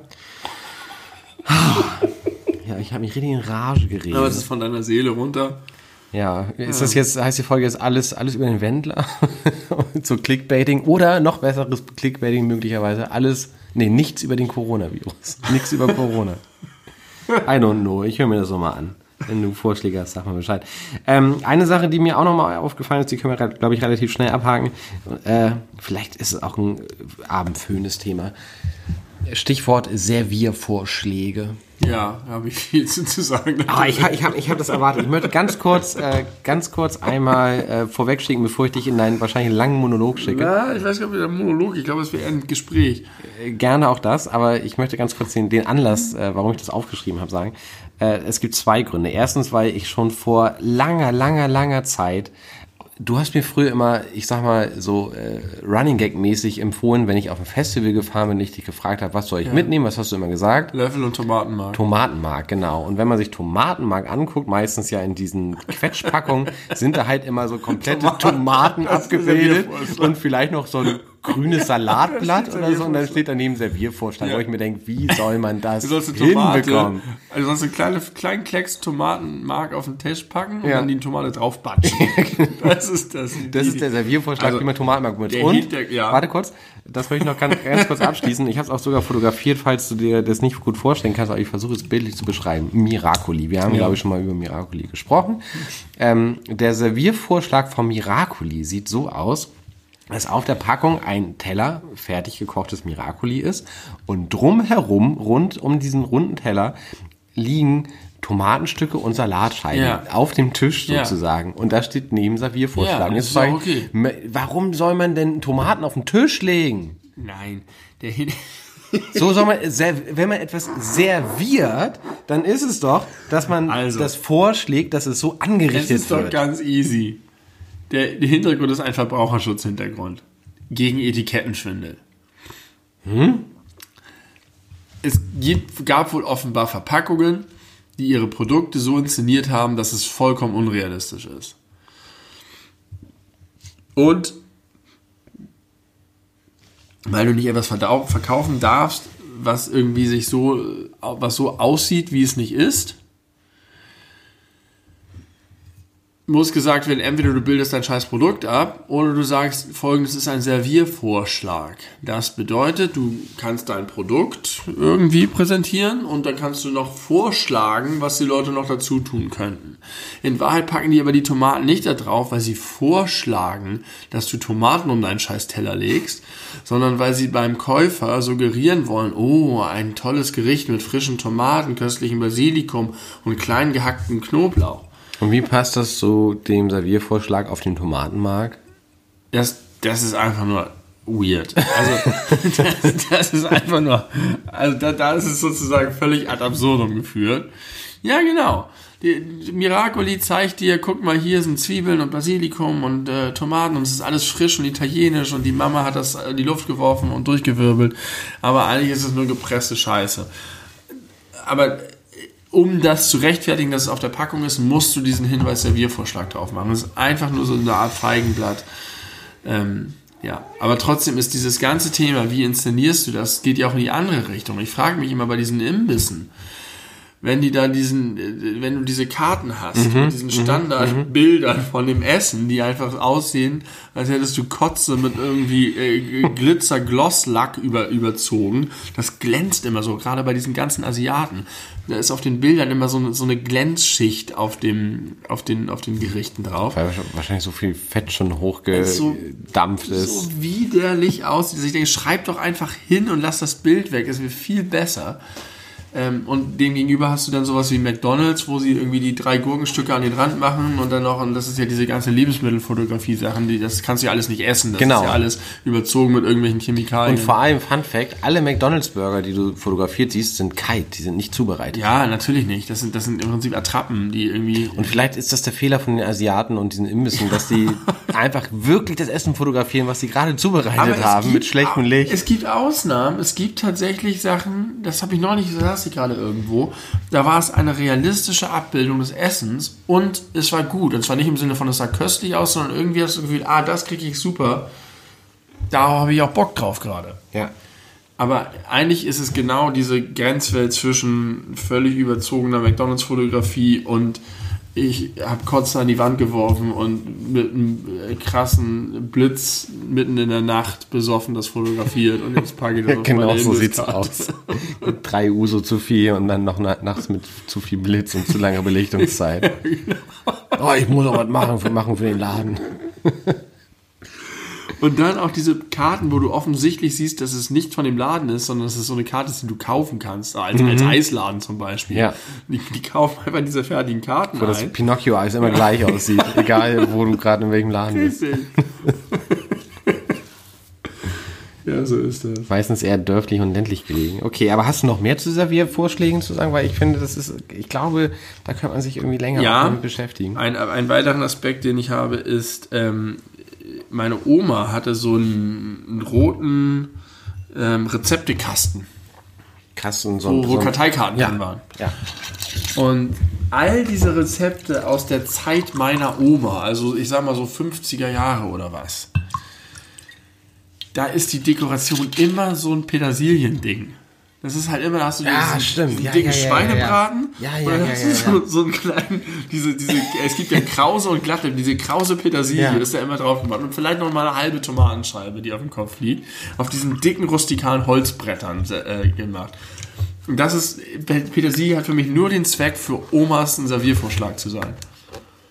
Ja, ich finde Petersilie auch völlig überbewertet. Ist schon ganz geil, aber irgendwie weiß ich, man, ich wüsste nicht, wozu ich die benutze. Also, außer zu Kartoffeln kenne ich das ja von meiner Oma. Kartoffeln mit Pe- Petersilienkartoffeln. Genau, zum Anrichten, zum, zum, zum Aufhübschen. Der Geschmack ist schon nicht, ist schon besonders, aber das ist wie wenn du so einen, so einen, so einen selbst zusammengestellten Blumenstrauß kaufst und dazu halt noch so Gestrüpp. Was das so, Grün, das, äh, wie genau, heißt das? Hat so Suppengrün. Namen. Nicht Suppengrün, aber es hat so ein Bei, bei, ja, ich, ja, Blattgrün. Gold, Goldblatt. Goldblatt. Blatt, Blatt Gold. Ich Blatt. weiß nicht, ich weiß, was du meinst, ich weiß aber auch nicht gerade, wie es heißt. Äh, das, was ihr hier gerade irgendwie an, äh, an, an Flüssigkeiten hört, die ist der alte Senator. ist der alte Senator. Wir haben ihn vor eingangs ausführlich beschrieben. Und den gucken wir uns jetzt nochmal äh, aus der Nähe an. Möchte ich mal ganz kurz sagen. Okay, cool. Das äh, wusste ich gar nicht, dass wir so viel doch über Serviervorschläge reden können. Aber wir können. Wir können. Wir können einiges. Wir haben Qualitäten, da schlackern andere mit den Zehennägeln. Hast du noch irgendwie irgendwas, was dich stark beschäftigt hat Äh, in letzter Zeit? Ansonsten, ich hätte noch mal ein, äh, ein Thema, was mir persönlich am Herzen liegt. Aber ich habe jetzt schon so viel vorgeprescht. Du könntest dir was aussuchen oder dein Thema nehmen. Wir können es auch als Teaser für eine der nächsten Folgen haben. Ich habe noch die Themen Einschlafen, Bewertungsportale Handwerker, Kindergeburtstag, Essen und Spiele, Christkind, Boxspringen, Betten und Beerdigung. Äh, habe ich eine ganz klare Tendenz, so ganz spontan, äh, mit den Kindergeburtstagen, Essen.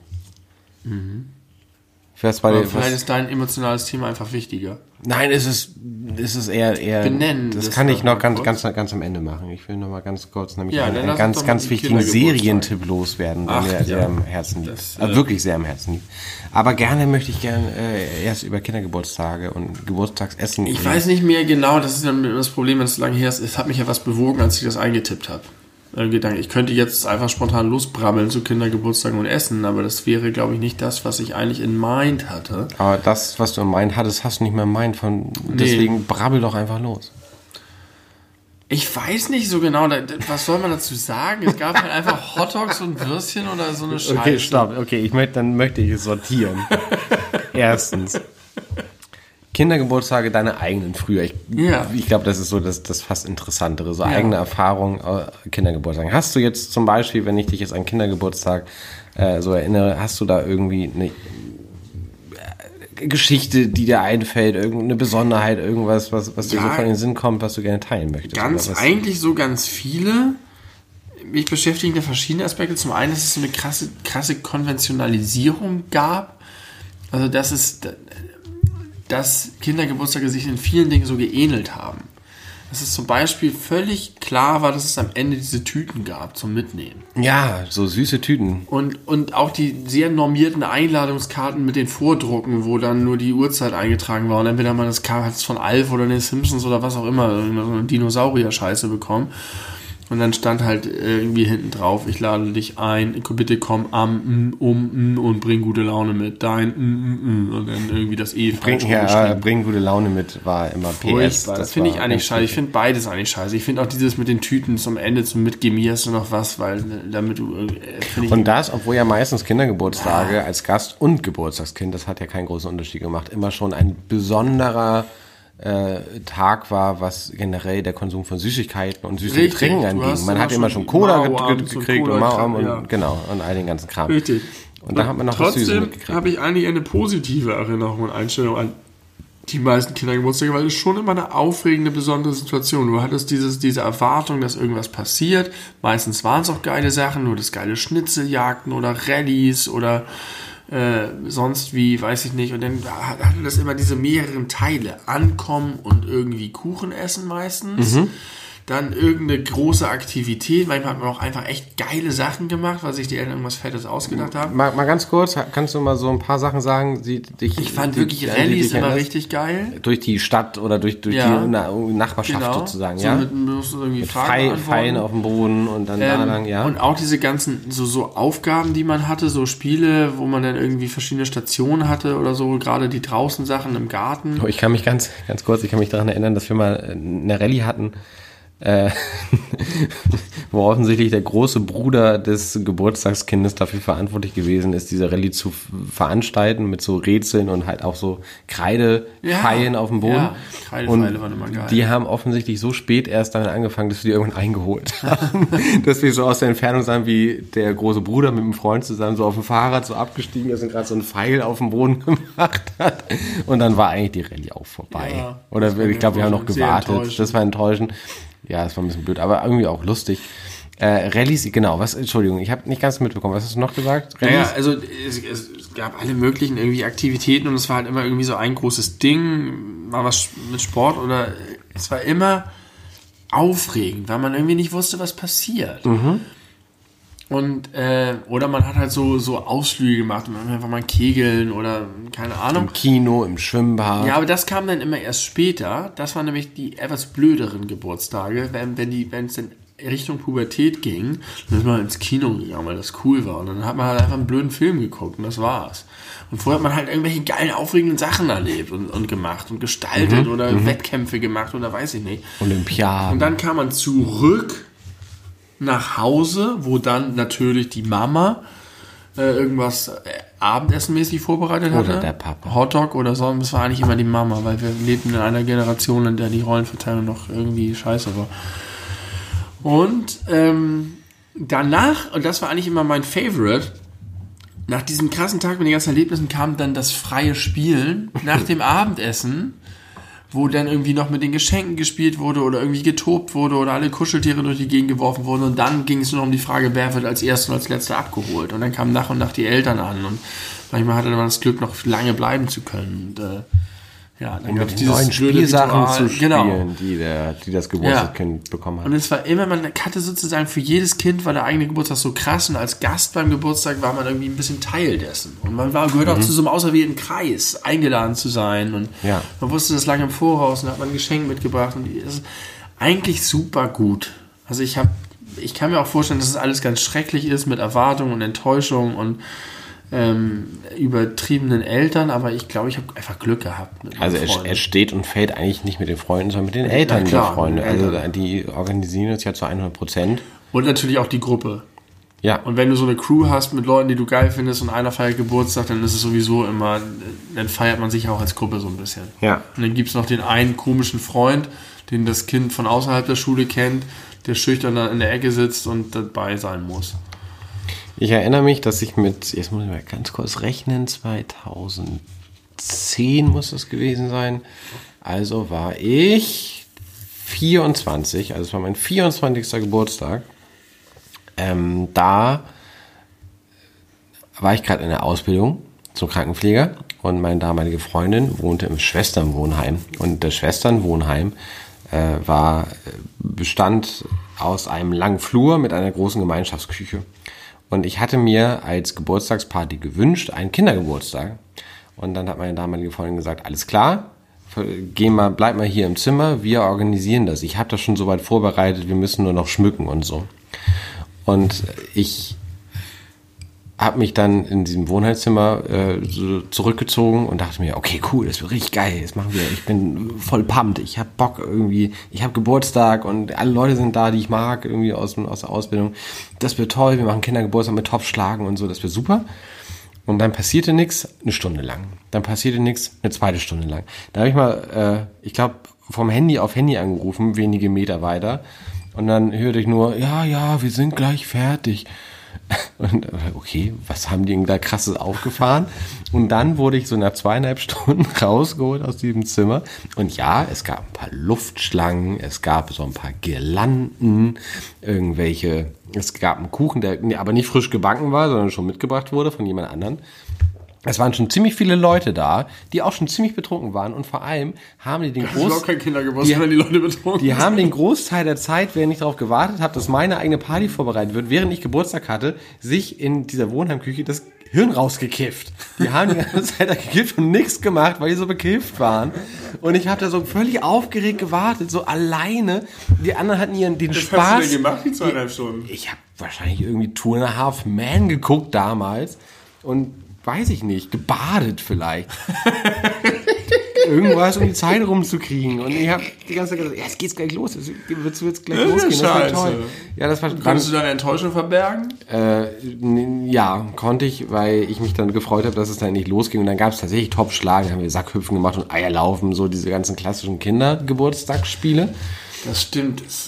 Aber alle waren so in, in, in ihrem Feierpegel schon so fünf Schritte weiter als ich, weil die halt schon seit zwei Stunden zusammensaßen. Das, was ich eben im Kopf hatte, waren die Grundschulgeburtstage, die ich so detailliert geschildert habe. Aber das ist eigentlich, es gut, Topfschlagen und so. Ein elektrischer Bonbon hat man auch immer gespielt. Was du? das? Dass da so ganz viele äh, Süßigkeiten liegen und einer ist der elektrische und einer geht raus und die anderen einigen sich auf den elektrischen und dann darf man sich so viele wegnehmen, bis man den elektrischen hat. Wenn man den elektrischen macht, schreien alle. Das kenne ich nicht. Und wenn du richtig Pech hattest, hast du als erstes den elektrischen. Hast du gar keine Süßigkeiten Nur an den durftest du dann nehmen. Furchtbar. Eigentlich ein total schlimmes, dummes Spiel. Und in der Zeit lang, als es dann so eher Richtung ähm, weiterführende Schule ging, war das dann mit dem Mord im Dunkeln und so weiter. Ja. Und das war eigentlich immer das, was dann am Ende gespielt wurde. Der Plumpsack geht um. Hatte ich so einen Schiss früher. Hier habe ich nur in der Schule gespielt, in der Grundschule. Ich weiß, diese kalten, großen Hallen, in denen man als ganz kleiner Mensch saß. Und da, genau, im Kreis saß man so Ja. auf dem Boden, so, so nach vorne gebeugt. Und, Übrigens ein Scheißspiel, weil immer nur zwei Leute was zu tun haben. aber alle sind Ja, da, während ja, die anderen sind die ganze Zeit aufgeregt. nicht. Und ist- das bis sie sich dann nicht. gejagt und gefangen haben, dann kannst du Nee. kurz die Regeln erklären vom Plumpsack geht um. Ja, einer ist der Plumpsack umgehende Umgeher und die anderen sitzen im Kreis und der Plumpsack umgehende Umgeher hat einen Plumpsack in der Hand. Und dann ähm, singen alle Kinder, der Plumpsack geht um, wer sich sich umdreht umdreht oder nach, lacht. der bekommt eins auf den Sack oder weiß ich nicht. Ich habe früher mal gedacht, das hieß, die mit, Hucke voll gemacht. mit dem wird sofort Sex gemacht, aber das, Den hätte man sich ja sofort umgedreht und gelacht. das kann's nicht sein. wie das so ist, wenn mit jemandem Sex gemacht wird. glaube, Hashtag Harvey Weinstein. ich glaube, 30 Jahre.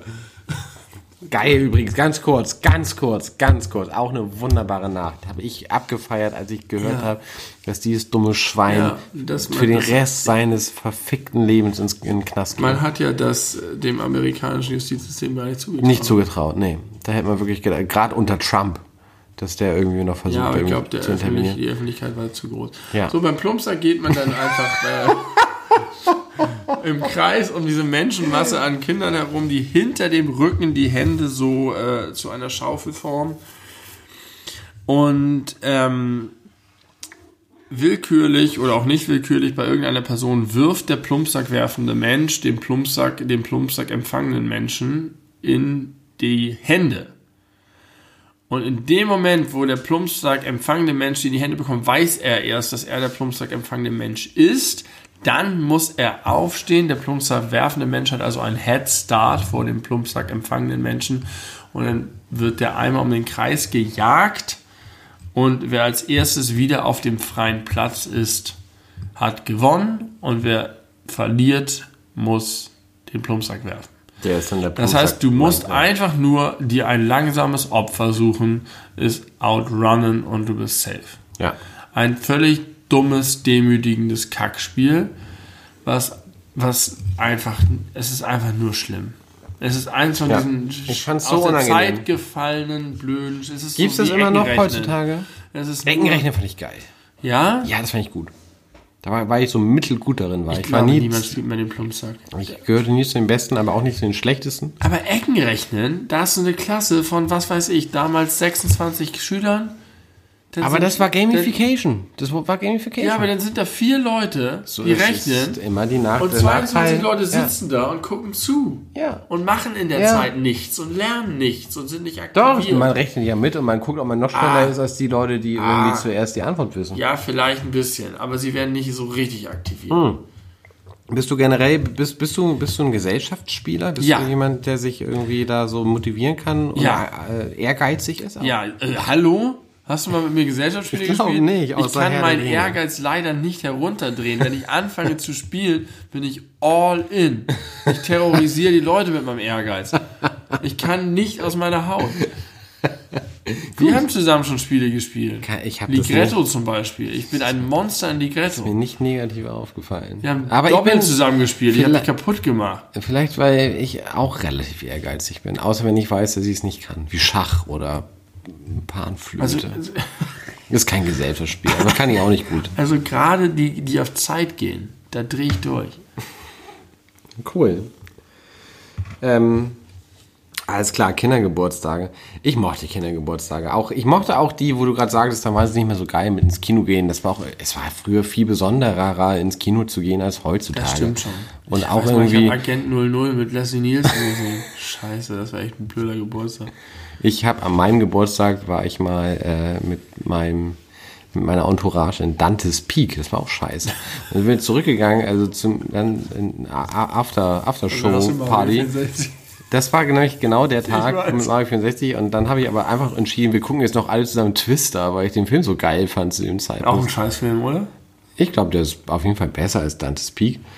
Ähm, Pierce Brosnan. Da explodiert einfach nur ein Vulkan. Ne? Und am Anfang ist es so, oh Gott, es gibt Anzeigen, Leute gehen in eine warme Quelle und äh, sterben, weil es zu heiß ist. aber später ist noch die Oma, die, äh, weil irgendwie die Familie ist auf dem Boot und dann äh, ist der See so, so heiß, dass das Paddel schmilzt. Das Boot schmilzt nicht, das ergibt auch, keinen Sinn.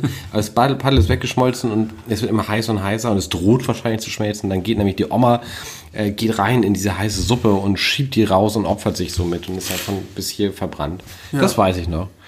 Äh, aber es ist kein guter Film. Äh, das war, das war meine Kindergeburtstage. Ich äh, hab okay Kindergeburtstag gehabt. Ich mochte auch so ins Schwimmbad zu gehen mit so einer großen Menge von engen Freunden. Ja, Schwimmbadgeburtstage fand ich allerdings auch cool. Ja, das stimmt. Das ist irgendwie geil. Das war aufregend. Wieso gibt es diese Art von Aufregung nicht mehr? Weiß ich Wenn nicht. ich jetzt mit einer großen Anzahl von Leuten, die ich mag, ins Schwimmbad gehen würde, wäre es gar nicht aufregend. Null. Aber vielleicht, weil du es schon Dieses- öfter mal erlebt Nee, hast. Nee, das es ist einfach das tun? Ausprobieren von und wir blockieren die Rutsche und wir machen Stau und wir, äh, boah, und Ja. gucken mal, was hier noch ist und ha, weiß ich nicht. Es ist einfach irgendwie geiler, ein Kind zu sein. Ich glaube, was aber auch ganz, ganz wesentlich dabei war, zumindest wenn man das Geburtstagskind selber war, dass man halt genau weiß. Und das hat sich, muss ich sagen, auch nicht äh, verändert, weil der letzte große Geburtstag, den ich gefeiert habe, war mein 30. Und da hatte ich ganz ähnliches Gefühl, dass dann und eigentlich im Alter noch viel mehr, die Leute zusammenkommen, die man selber gut findet aus verschiedensten Kontexten das und die dann ich auch. potenziell dann irgendwie so aufeinandertreffen. Ja.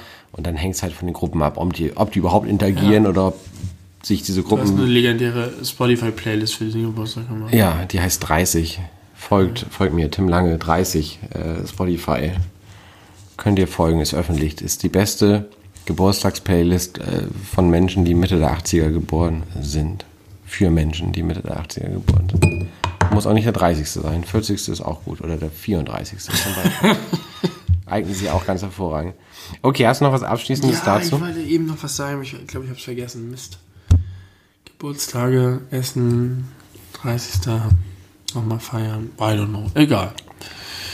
Dann möchte ich gern an dieser Stelle. mit einer emotionalen Ja, was heißt äh? Serien, bitte. Genau, äh, Serienempfehlung. Also ich weiß nicht, du hast sie wahrscheinlich nicht geguckt. Ich äh, habe die für mich persönlich, wichtiger Zusatz bei dem Satz, best, zweitbeste Netflix-Serie entdeckt. Also entdeckt ist auch nicht richtig, weil jetzt gerade die zweite Staffel rausgekommen ist und ich die erste damals schon geguckt habe.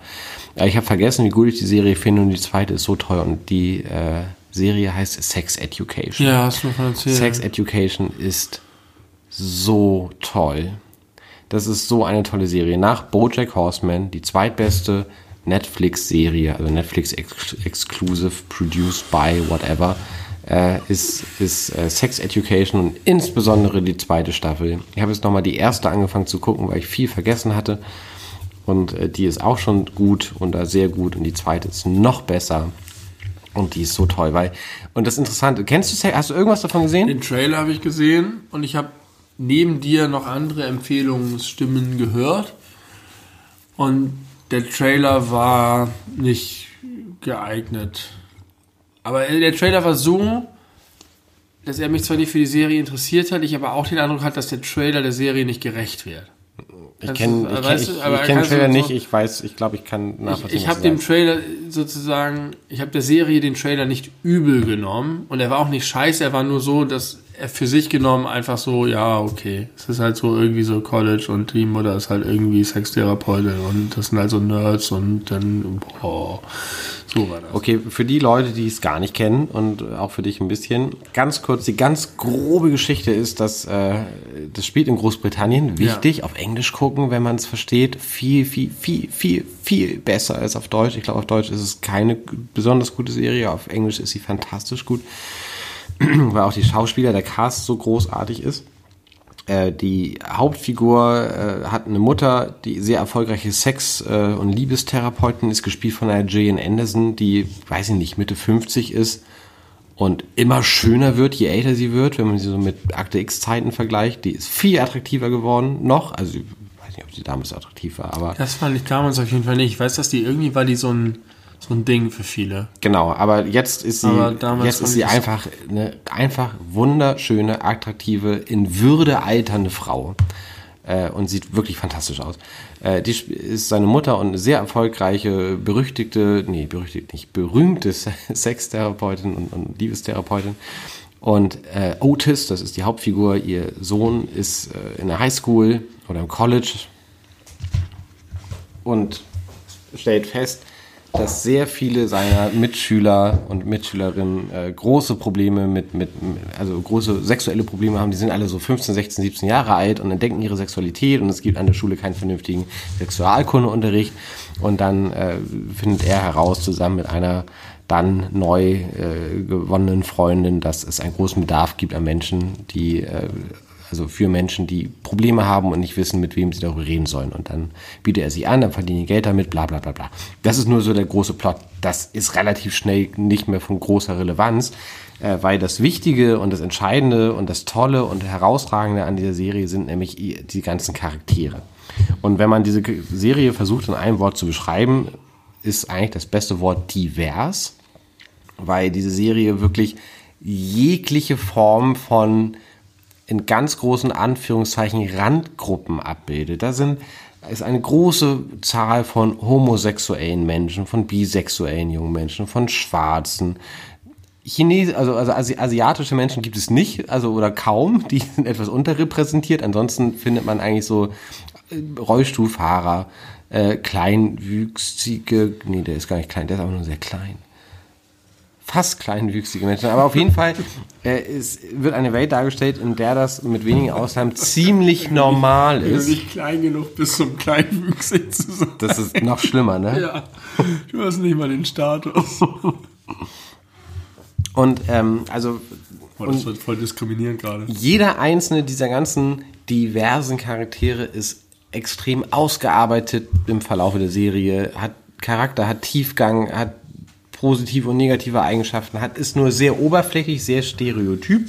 Das ist vielleicht auch das, was man so denkt, wenn man den Trailer sieht, kann ich mir vorstellen, dass einfach viele Stereotypen bedient werden. Aber ähm, wenn man sich mit der Serie beschäftigt und dem äh, die Zeit gibt, das braucht auch gar nicht lang, weil es außerordentlich unterhaltsam ist, weil sehr witzige Dialoge, sehr gut geschrieben, sehr toll geschauspielert. Jane Anderson wirklich, ist wirklich, wirklich toll. Die anderen aber auch alle. Äh, dann merkt man halt, dass jeder, also es, es wird so gezeigt, dass diese potenziell andersartigen Menschen einfach extrem normale Menschen mit normalen menschlichen Problemen sind, plus die Probleme, die einfach dadurch auskommen, dass man anders ist als der Konsens. Also sie werden nicht einfach nur als funny Nerds Genau. dargestellt, sondern ja. Genau, sein bester Freund Eric, ein schwarzer, schwuler Typ, der irgendwie schon mit, sich mit 13 geoutet hat und eigentlich das total auslebt, aber zum Beispiel irgendwie den Fetisch hat, sich Frauenklamotten anzuziehen, äh, den er sich dann doch nicht traut aus, auszuleben, weil natürlich der Peer Pressure mit 16 extrem hoch ist und er doch irgendwie Angst hat, dann das Opfer zu sein. Wieder und dann auch noch mit einer repressiven Familie versucht umzugehen. Das ist alles so toll gemacht und so, so wenig Zeigefinger. Vielleicht würdest du sagen, es ist nicht wenig Zeigefinger, aber viel weniger Zeigefinger, als er eigentlich sein müsste es ist so liebevoll, es ist lustig, es ist interessant, die, man will bei den Charakteren dabei bleiben und es ist ganz, ganz, ganz, ganz, ganz, ganz toll. Große Empfehlung. Was ich aber, und das, jetzt kannst du auch gleich wieder was sagen, äh, was mich sehr interessiert, äh, ich habe das Gefühl, dass das ziemliches Armutszeugnis ist, im Jahr 2020 zu sagen, die Serie ist so toll, weil sie so divers ist. Weil mir ist aufgefallen, es gibt ja viele Serien, wo man, also, also aktuelle, moderne Serien, wo man so denkt, ja, da wird voll gut mit dem Thema Homosexualität umgegangen, da wird voll gut mit dem Thema Behinderung umgegangen, weil da gibt es dann immer einen Charakter, der ist dann so und alle finden es normal und er verhält sich normal und das ist so ein Mensch. Und da ist es halt so geballt auf einen Haufen Ja, aber das ist genau verschiedenste. das, wo ich gerade einhaken wollte. Das klingt nicht, also es kann ja alles toll sein und es kann auch äh, diesen Zweck erfüllen, aber es klingt nicht realistisch. Es ist überhaupt nicht realistisch. Es ist null realistisch. Und ich glaube, in anderen Serien ist das dann eher realistisch und ich mag das auch und ich habe das Gefühl, es gibt immer mehr Serien, die nicht sagen, oh, schwul und krasse Klischees und so, sondern einfach eine Figur ist halt schwul und das ist halt einfach so. ja, aber dann ist es das Und Thema ist der einfach- Serie, eine schwule Figur Nee, zu haben. zum Beispiel, und da gibt es inzwischen, glaube ich, sehr viele gute Beispiele, die aktuelle Star Trek-Serie Discovery hat halt einfach zum ersten Mal eine schwule Hauptfigur. Und die hat einfach eine Beziehung und die wird einfach genauso dargestellt wie andere Beziehungen in anderen Ja. Serien auch. Es ist aber nicht das Thema, dass das jetzt eine schwule Beziehung ist. Es gibt ganz hin und wieder mal einen Kommentar irgendwie, aber es ist, ist total natürlich gemacht. Es ist Aber einfach es ist so, nur die eine. Es ist nur die eine, es gibt sozusagen nur eine. Nee, ich glaube, es gibt tatsächlich auch, äh, dann ist auch egal, es gibt glaube ich noch Andeutungen über andere homosexuelle Geschichten. Aber es ist auf jeden Fall nicht so auf dem Präsentierteller, sondern du merkst es nicht. Es könnte, es ist genauso wie es bei Star Trek häufig weibliche Figuren gibt und daran erkennt man das, finde ich immer, bei denen man keinen Unterschied merken würde, wenn sie eine männliche Rolle wären. Ja. Sonst ist es halt immer so, oh, die ist tough für eine Frau. So, Ja, ja, und das genau. ist halt nicht so, sondern Ja. es gibt da einen Offizier und die ist halt eine Frau. Aber wenn die ein Mann wäre, wäre die Rolle 0% anders. Du könntest sie mit einem Mann besetzen, es wäre kein Unterschied. Und diese schwule Beziehung könntest du auch heterosexuell machen und es wäre kein Unterschied. Ja. Und das finde ich ist eigentlich genau das, der richtige Umgang damit. Und davon gibt es, finde ich, immer mehr Serien, die Aber immer noch solche Dinge nicht machen. genug, weil ich das Gefühl habe, dass die meisten nämlich offenbar macht das Star Trek Di- Discovery besser. Also bei, bei jetzt bei der bei Picard, der anderen neu, aktuellen Star Trek Serie, fällt es mir, ich mag beide Serien als Star Trek Serie nicht besonders gerne, aber bei Picard fällt es mir auch positiv auf. Da hast du zum Beispiel eigentlich, also auffällig viele Frauenrollen, aber nur auffällig, weil es sonst nicht so ist. Und zwar auffällig viele Frauenrollen in entscheidenden Positionen und zwar nicht so, also zum einen in Führungspositionen, äh, äh, aber vor allen Dingen auch in Antagonistenpositionen. Und zwar ganz selbstverständlich. Das sind halt einfach die Bösewichte, aber das sind halt Frauen. So, aber, aber, aber ohne dass es Frauenbösewichte sind. Verstehe. Und das ist, gefällt mir sehr gut. Und da habe ich den Eindruck, dass das eigentlich inzwischen mehr Serien und auch Videospiele äh, irgendwie hinkriegen, solche Rollen zu zeichnen, realistisch. Und Aber nicht als auch- Stereotyp oder Klischee. Okay. Aber ich möchte trotzdem dir mal sehr empfehlen, dir Ja, Sex Education angucken. ich, ich habe da gar nichts gegen, äh, das zu gucken. Ich kann mir vorstellen, dass deine liebe Frau das auch äh, gerne gucken möchte. Und es gibt eine Folge, oder das ist eigentlich eine Storyline, die sich über mehrere Folgen zieht, aber äh, so am Ende richtig schön aufgelöst wird. Da wird in der zweiten Staffel ein, ein, eine junge,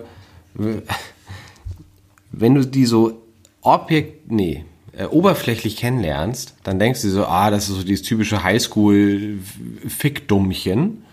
Und äh, die, die ist nicht besonders klug und das wird sie auch nicht mehr über die ganze Serie, aber das gibt ja auch einfach Menschen, die nicht so klug sind. Ähm, und die wird in der zweiten äh, Staffel, wird sie im Bus von so einem Exhibitionisten angewichst, angejist. Also so au- auf die Jeans, so an die Seite. Und dann äh, steigt sie aus dem Bus aus und erzählt es ihrer besten Freundin, die auch eine der Hauptfiguren ist und äh, meint, ja, pfoch, da war wieder so einer, ach, naja, gut, lass jetzt mal deinen Geburtstag feiern, du hast heute Geburtstag. Und die andere ist halt äh, Maeve, das ist die weibliche Hauptfigur, auch ganz, ganz toll.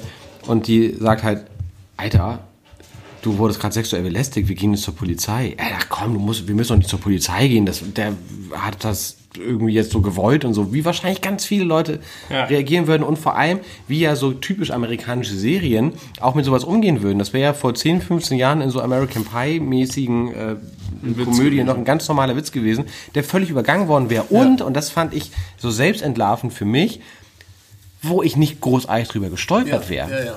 Wenn man sowas in so einem Film sieht und da wird eine Frau im Bus einfach von einem fremden Mann angewichst, dann denkt man sich, und sie sagt noch irgendwie einen lustigen Spruch und dann geht so die Story weiter, Also dann, glaube, dann wenn bleibt das, man nicht wenn dabei du das hängen. in echt erlebt hättest, wäre es anders. Ja, das meine ich, das, meine ich, ja. genau das meine ich. Wenn man das halt im Film sieht, und das ist ja, das ist ja ganz wesentlich irgendwie für die Bildung des eigenen Werte- und Moralsystems, was man so für Medien konsumiert, so Ja. während man aufwächst. Und du und ich und die Generation davor noch viel, viel mehr sind ja einfach damit aufgewachsen, dass es völlig normal ist, dass Frauen eine andere Rolle spielen als Männer. Ja. Ganz typische Frauenrollen, ganz typische Männerrollen. Das hat sich im Laufe dieser vielen Jahre aufgeweicht und das ist sehr gut und sehr schön. Aber trotzdem ist es bei mir immer noch so tief drin, wenn ich jetzt eine Komödie sehen würde mit Adam Sandler und da wird eine Frau, die Hauptfigur wird im Bus angewichst und die sagt, da hat mich jemand angewichst und dann sagt der, sagt Adam Sandler, oh, Gott sei Dank ist es nicht in die Haare gegangen und danach gehen sie irgendwie Riesenrad fahren und die Story geht weiter, dann stolperst du nicht darüber, weil du denkst, pff, wurde er angewichst. Ist egal, mal gucken, was im Riesenrad passiert. Und vielleicht wird die wieder von Adam Sandler. Und, und da, und das ist das Geniale daran. In dieser Serie passiert das, es wird so Ja, reagiert das wie in diesen Serien. Und dann ist da halt Ja. diese eine Figur, Maeve, die sagt, "Ah, wir gehen jetzt zur Polizei und sagt, warum gehen, warum denn? Was für ein Quatsch? Und Maeve sagt, du, das geht so nicht. Du kannst nicht im Bus angewichst werden. Und dann gehen sie zusammen zur Polizei. Und erst ist es eher so, ja, okay, sie will unbedingt, also meine Freundin, die Geburtstag hat, will unbedingt, dass ich jetzt zur Polizei gehe und versucht es immer noch auch von den Polizisten runterzuspielen. Und erst im Laufe fällt ihr auf, was ihr da eigentlich angetan wurde. Und es Ja. wird immer wieder aufgegriffen, immer wieder aufgegriffen. Und es gibt irgendwann in einer ganz tollen Episode, die wir die feministische Version von, vom Breakfast Club ist. Und es ist so toll. So, so, so toll. Gänsehaut. Ich liebe diese Serie. Ja, cool. Die ist ganz fantastisch.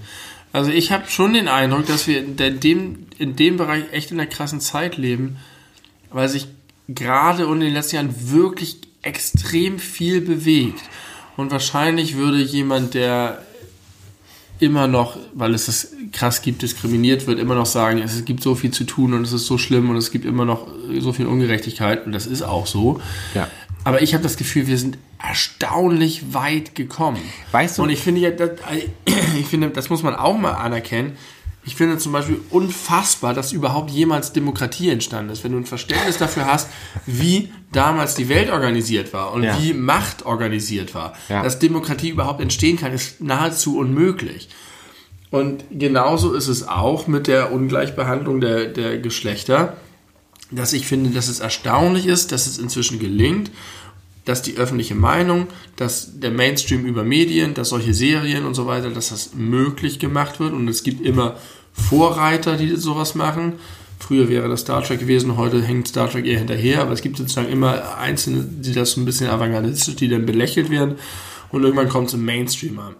Und inzwischen ist es nicht im Mainstream angekommen, dass jeder AfD-Honk das so verinnerlicht, weil die gucken auch nicht Serien wie Sex Education oder Bojack Horseman oder sonst was. Aber trotzdem, ähm, dass du und ich in einer Zeit groß wurden, wo wir nicht darüber gestolpert wurden, trotz unseres Hintergrunds, unserer Bildung und was auch immer wir sind.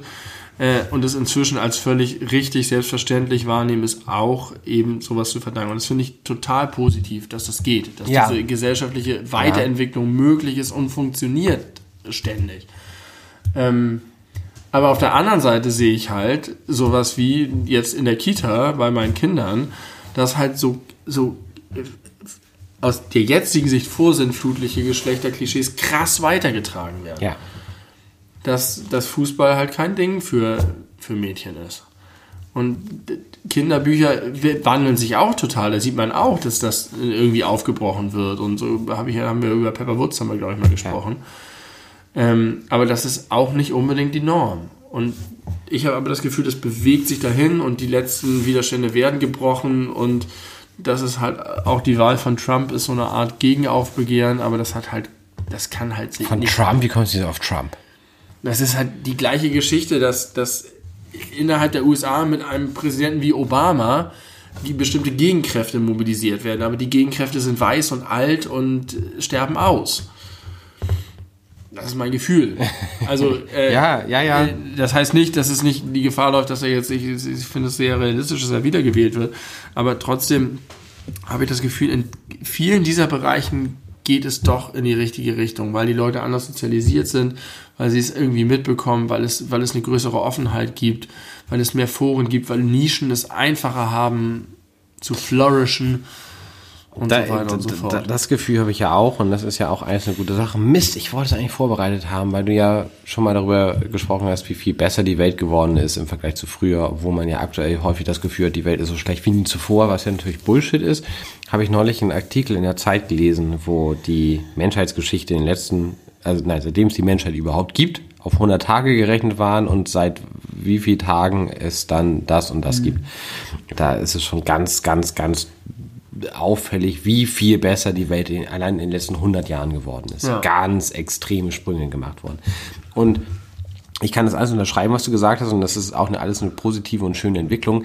Das Problem nur, was ich persönlich damit habe, ist, wenn ich mir sowas angucke wie Sex Education oder auch bei Fleabag ist es ja genauso oder äh, Marvelous Mrs. Maisel, ich gucke mir das an und denke mir, ja, natürlich ist es so, klar ist es so. Ich höre mir von Markus Wiebusch den Song Der Tag wird kommen an und gucke mir das Video dazu an und denke, ja, safe haben jetzt mittlerweile alle ein ganz normales, richtiges Verhältnis zu Homosexualität.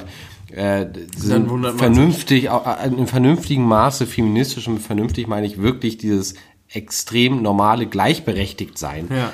Nicht zu doll in die eine oder andere Richtung, nicht doll dagegen, nicht, nicht doll, plötzlich müssen die Frauen führen. Einfach jeder Mensch ist gleich und jeder hat dieselbe Aufgabe und man guckt halt individuell, wie es aufgeteilt Ja. wird.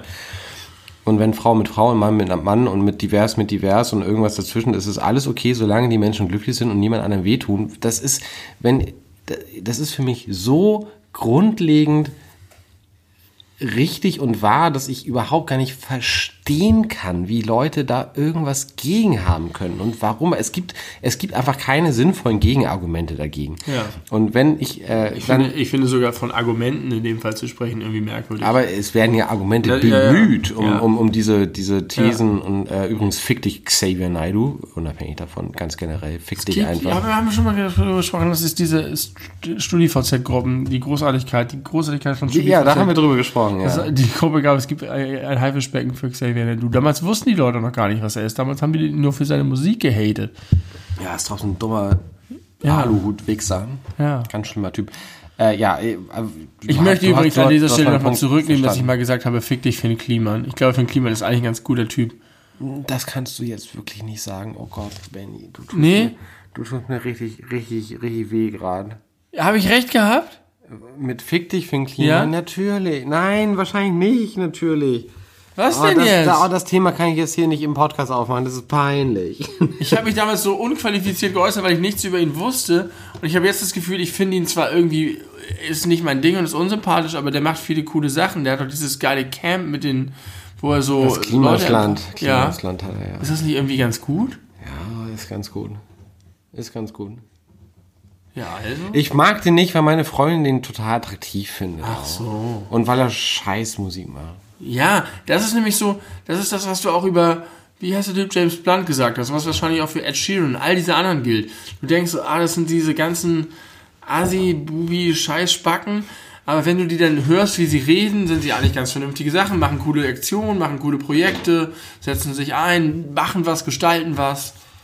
Whatever, I don't know. Ich weiß nicht, ob ich jetzt Finn Kliman, Ed Sheeran und James Blunt in einen Topf werfen Da darf. m- wollte ich auch gerade kurz drauf eingehen. Finn Kliman ist einfach ein Typ, der eigentlich meistens, also, also alles auf sich vereint, was die meisten Frauen attraktiv und sexy finden. Die, Selbstironisch. Der sieht gut aus, der, der ist nicht blöd, der ist witzig, der kann, der ist ein extrem guter Handwerker. Ich Ja. bin halt kein guter, alles andere kann ich auch, aber Handwerken kann ich halt und er ist aber selbstironisch. Und so Bin ich auch. Aber ja, ist er, ist er, ist er, ist er. Ja. Und der hat auch eine vernünftige Einstellung. Ja. Genau, das ist Der so- hat sich zusammen mit Olli Schulz das Hausboot von Gunnar Gabriel Richtig. gekauft. richtig. Und äh, Olli Schulz ist ja auch nicht blöd, ne? Ja. Der, der weiß halt schon, was für Leute cool sind. Und ich äh, mag den aber nicht, weil ich das Gefühl habe, den nicht mögen zu dürfen. Ja, das kenne ich, das kann ich nachvollziehen. Und deswegen, äh, Deswegen habe ich, nachdem ich anderthalb Sekunden was über ihn erfahren habe, dieses Urteil vielleicht werde ich auch ein bisschen Könnte sein. negativ beeinflusst. Aber seine Stimme magst du auf jeden Fall nicht, das weiß ich. Deine Stimme. Seine Stimme. Seine Stimme. Finn Klimas Stimme, wenn er singt. Ja, könnte sein. Und bald macht er ein neues Album und das kam mich jetzt schon an. Na egal, äh, Finn Kliman fick dich, ich mag dich nicht, aber aus äh, Gründen mein, äh, der Selbstzweifel heraus guckt Sex Education. Wir sind über anderthalb Stunden, Benny. Wir haben, Die längste Podcast-Volle aller Zeiten. das hast du, genau, Volle. das hast du auch beim letzten Podcast schon gesagt. Das stimmt es auch, also unserer aller Zeiten. Und jetzt stimmt es wieder. Und jetzt stimmt es wieder. Und ich Siehst bin, du, was ist denn an meiner Aussage zu kritisieren? ich will gar nichts äh, kritisieren. Ich fand es so witzig, dass du dasselbe innerhalb von zwei Folgen zweimal sagst. Und beide mal recht Und hast. beide mal recht hast. So ist die Welt. Die Welt ist verrückt geworden. Die Welt Ja. ist einfach verrückt geworden. Wir müssen uns damit abfinden. Wir müssen versuchen, das Beste daraus zu machen. Wir müssen versuchen, äh, unseren Mitmenschen lieb gegenüberzutreten. Ja. Wascht euch die Hände, Schützt wenn ihr nach Hause Alten. geht. Schützt die Alten, schützt die Kinder. Die Kinder müssen nicht schützen, die überleben alles. Es ist nee. Null Kinder, Nee. sind, null Kinder sind gestorben. Weltweit? Ja, Safe? null. Okay, dann schützt die Kinder nicht, die können das ab, aber schützt die Alten. Alles ab 60 ist gefährdet. Die Lungenkranken sind auch gefährdet, aber wir reden nicht darüber. Nee. Aber äh, passt auf euch auf. Verfallt nicht in Panik. Guckt Sex Education. Hört nicht Finn Kliman. Nein, aber wenn ihr jetzt zu Hause in Quarantäne seid zum Beispiel. Dann hört Aus welchen Gründen auch immer. Deswegen ist es gut, dass Gründe die sein. Folge so lang ist. Eben, Dann haben die Leute genau. was zu tun. Es, könnte, es könnten verschiedene Gründe sein. Solltet ihr zu Hause lieber bleiben, anstatt zu einem Großevent zu gehen mit über 1000 Leuten, hört unsere Podcast, guckt unsere YouTube-Videos, äh, dann habt ihr was zu tun. Folgt uns bei Instagram. Ja. Hoffentlich funktioniert das WLAN noch. Wenn der Telekom-Techniker nicht mal anfahren darf, weil irgendwie alles gesperrt ist, weil, dann weil seine Kita zu hat. weil er aufs Kind aufpassen muss, dann habt ihr vielleicht ein Problem. Aber so lange habt ihr ja vielleicht noch ein bisschen WLAN. LTE. Nee, WLAN ja Es ist so, als ob der nicht. Telekom man das WLAN macht und auffrischt. Na, nicht auffrisch, aber als ich hier eingezogen bin, musste der Telekom der mal kommen, kommen. um mein, mein U2 Das ist ja auch ein Anachronismus in der Welt, oder? zu Dass da so ein. Typ kommt und was machen muss. Ja, und zwar so richtig, richtig mechanisch. Ja, das ist Richtig mechanisch. Was für eine Welt dann leben klemmt er dieses Ding da unten Ja. irgendwie dran und dann, dann hat er so ein, so ein? Plastiktelefon, da machst du und dann, oh ja, ich bin, hier bin ich richtig angeklemmt. Dann ist alles geil. Ja, so, so funktioniert die Welt. Die Diese. Folge heißt alles über den Telekom-Mann und äh, die Leute müssen so lange dranbleiben, um zu erfahren, warum. Das hat bei den Wolven schon nicht gut funktioniert. Äh, ja, die Welt ist verrückt geworden. Äh, verfallt nicht in Panik. Chillt mal eure Base. chillt, äh, eure, chillt eure Base, das kenne ich sogar. chillt eure Base, seid äh, lieb zueinander. Das sagt Felix Lobrecht immer. Das nehme ich zurück. Seid seid zuvorkommt zueinander, seid nicht egoistisch und verdammt nochmal, hört auf mit diesen verfickten Hamsterkäufen. Wir sind doch nicht in, in, in einer Anarchie oder in einer Apokalypse. Und was wollt ihr mit dem ganzen Scheiß Klopapier? Das weiß ich auch nicht. Was soll denn das? Ich habe heute einen Einkauf gemacht, 131 Euro, und ich habe mich an, an, an der Kasse entschuldigt. Ich habe gesagt, das sieht nach Corona aus, aber es ist ein normaler Einkauf für mich. Du kaufst normal für 131 Euro ein. Ja. Das ist ein Standard. Du, du, kau- du Ja, bringst, du trägst es allein nach Hause. Ja. What? Fahrradanhänger. Heftig krass. Ja, Fahrradanhänger. Ja, kann was ab. Neulich, vor, das erzähle ich nochmal ganz kurz, vor ungefähr zwei Wochen, hat meine Freundin bei einem Umzug geholfen und hat dafür ein Auto gemietet bei Cambio. Und sie hat es extra eineinhalb Stunden länger gemietet, damit wir nochmal so einen Großeinkauf machen können, was Getränke und Katzenstreu angeht. Ja. Weil das sind so Dinge, die sind sehr schwer Ja. und dann kauft man die immer nur so punktuell und dann muss man die so oft kaufen und dann dachten wir, wir haben gerade ein Auto, deswegen kaufen wir mal ganz viel auf einmal. Und das hatte nichts zu tun mit dieser Virus-Scheiße. Und es war mir so unangenehm, Ja, weil ich Angst hatte, dass die Leute denken, oh, wieder so ein Verrückter. Nein, es war nicht verrückt, es war nur praktisch gedacht. Sowas hätten Ja, genau. sowas haben wir schon öfter gemacht, wenn wir Richtig. gerade ein Auto hatten, ganz Kann das Auto voll vollgehauen und ganz viel gekauft. Ich habe auch heute einen Typen an der Kasse vorgelassen, der eine Tüte Haribo hatte. Und er ist mein ganzen 131 Euro. Ich habe das ganze Laufband gehabt. Das ganze scheiß Band hatte ich. Kann mir vorstellen. Und er ist da lang gelaufen und ich habe auch nur gedacht, ich, es ist wirklich nicht, es ist wirklich kein Hamsterkauf. es ist wirklich, da, da sind Tiefkühlwaren dabei, aber ja, man, man ist kein peinlicher, panikanfälliger Vollidiot, der ich habe noch niemanden mit einer Atemschutzmaske gesehen. Jetzt reden wir über das Coronavirus. Was ist los mit Machen wir nicht mehr. Wir sagen Tschüss, bis zum nächsten Mal. Wir sind über anderthalb Stunden. Ich bin Tim, da vorne sitzt Benny. Schöne Grüße an Sladi, Leck und die Brasselbande. Und äh, okay, wir wollen kurz einen Namen nennen. Wer hört das noch? Äh, ähm, Nicole und Anna und Laura und auf jeden Fall Anne, du coole Socke. So viele Frauen kennst du? Ich kenne nur Frauen, ich kenne gar keine Männer, äh, außer meine Kater. Und äh, deswegen liebe Grüße an euch alle. We und, love you Äh, Rike, we, we, we love you. Äh, Und äh, äh, Dings, Dings, Dings. ich habe noch eine letzte Frage, die wurde mir gestellt von, von einer Hörerin. Hast du dir mittlerweile eine Regenbogenflagge ins Haus gehängt? Hast du vor vielen Monaten mal Oh erzählt? nein, was für eine gute Idee. Hast du nicht... Ich wollte meine Hecke Das war deine Idee. Community- Deine Idee war Ja, gut. Deine Idee. Du hast Danke für die Erinnerung an meine gute Idee. Nein. Das ist dein Auftrag. Das ist deine Haus Hausaufgabe für die Aber, nächsten zwei Wochen. aber, Regenbogenflagge. Äh, ebenfalls eine Frage von einer Zuhörerin, die äh, zu beantworten ist, die nicht gestellt wurde, aber äh, die gestellt hätte werden können.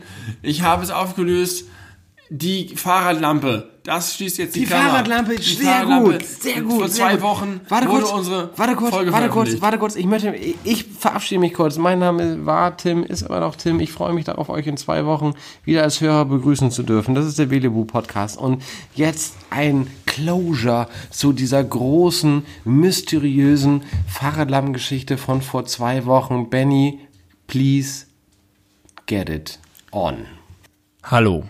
Vor zwei Wochen habe ich euch eine sehr mysteriöse Fahrradlampengeschichte erzählt, die nur noch mysteriöser geworden ist, denn es hat sich Folgendes zugetragen. Nicht als ich die Geschichte erzählt habe, sondern als die Folge mit der Geschichte veröffentlicht wurde vor zwei Wochen am Freitag, an genau diesem Tag, begann das Licht meines Fahrrades wieder dauerhaft mit voller Kraft zu leuchten bis zum heutigen Tag.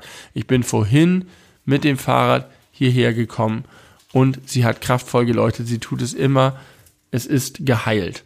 Und zwar nur dadurch, dass ich es in den Äther ausgesprochen habe. Ich habe es genannt, ich habe das Problem ventiliert und wumms ist es fort. Als ob Gott äh, irgendwie seine Finger am Spiel gehabt hätte und gesagt, okay, wenn du das der Welt erzählt auf Spotify, dann nehme ich meinen Spaß zurück und dann äh, hast du jetzt wieder ein brennendes Licht. Ich bin froh, dass ich wieder ein brennendes Licht habe. Ich fühle mich sehr viel sicherer. Jetzt müsste ich nur noch meine Bremse nachziehen, dann ist wieder alles okay.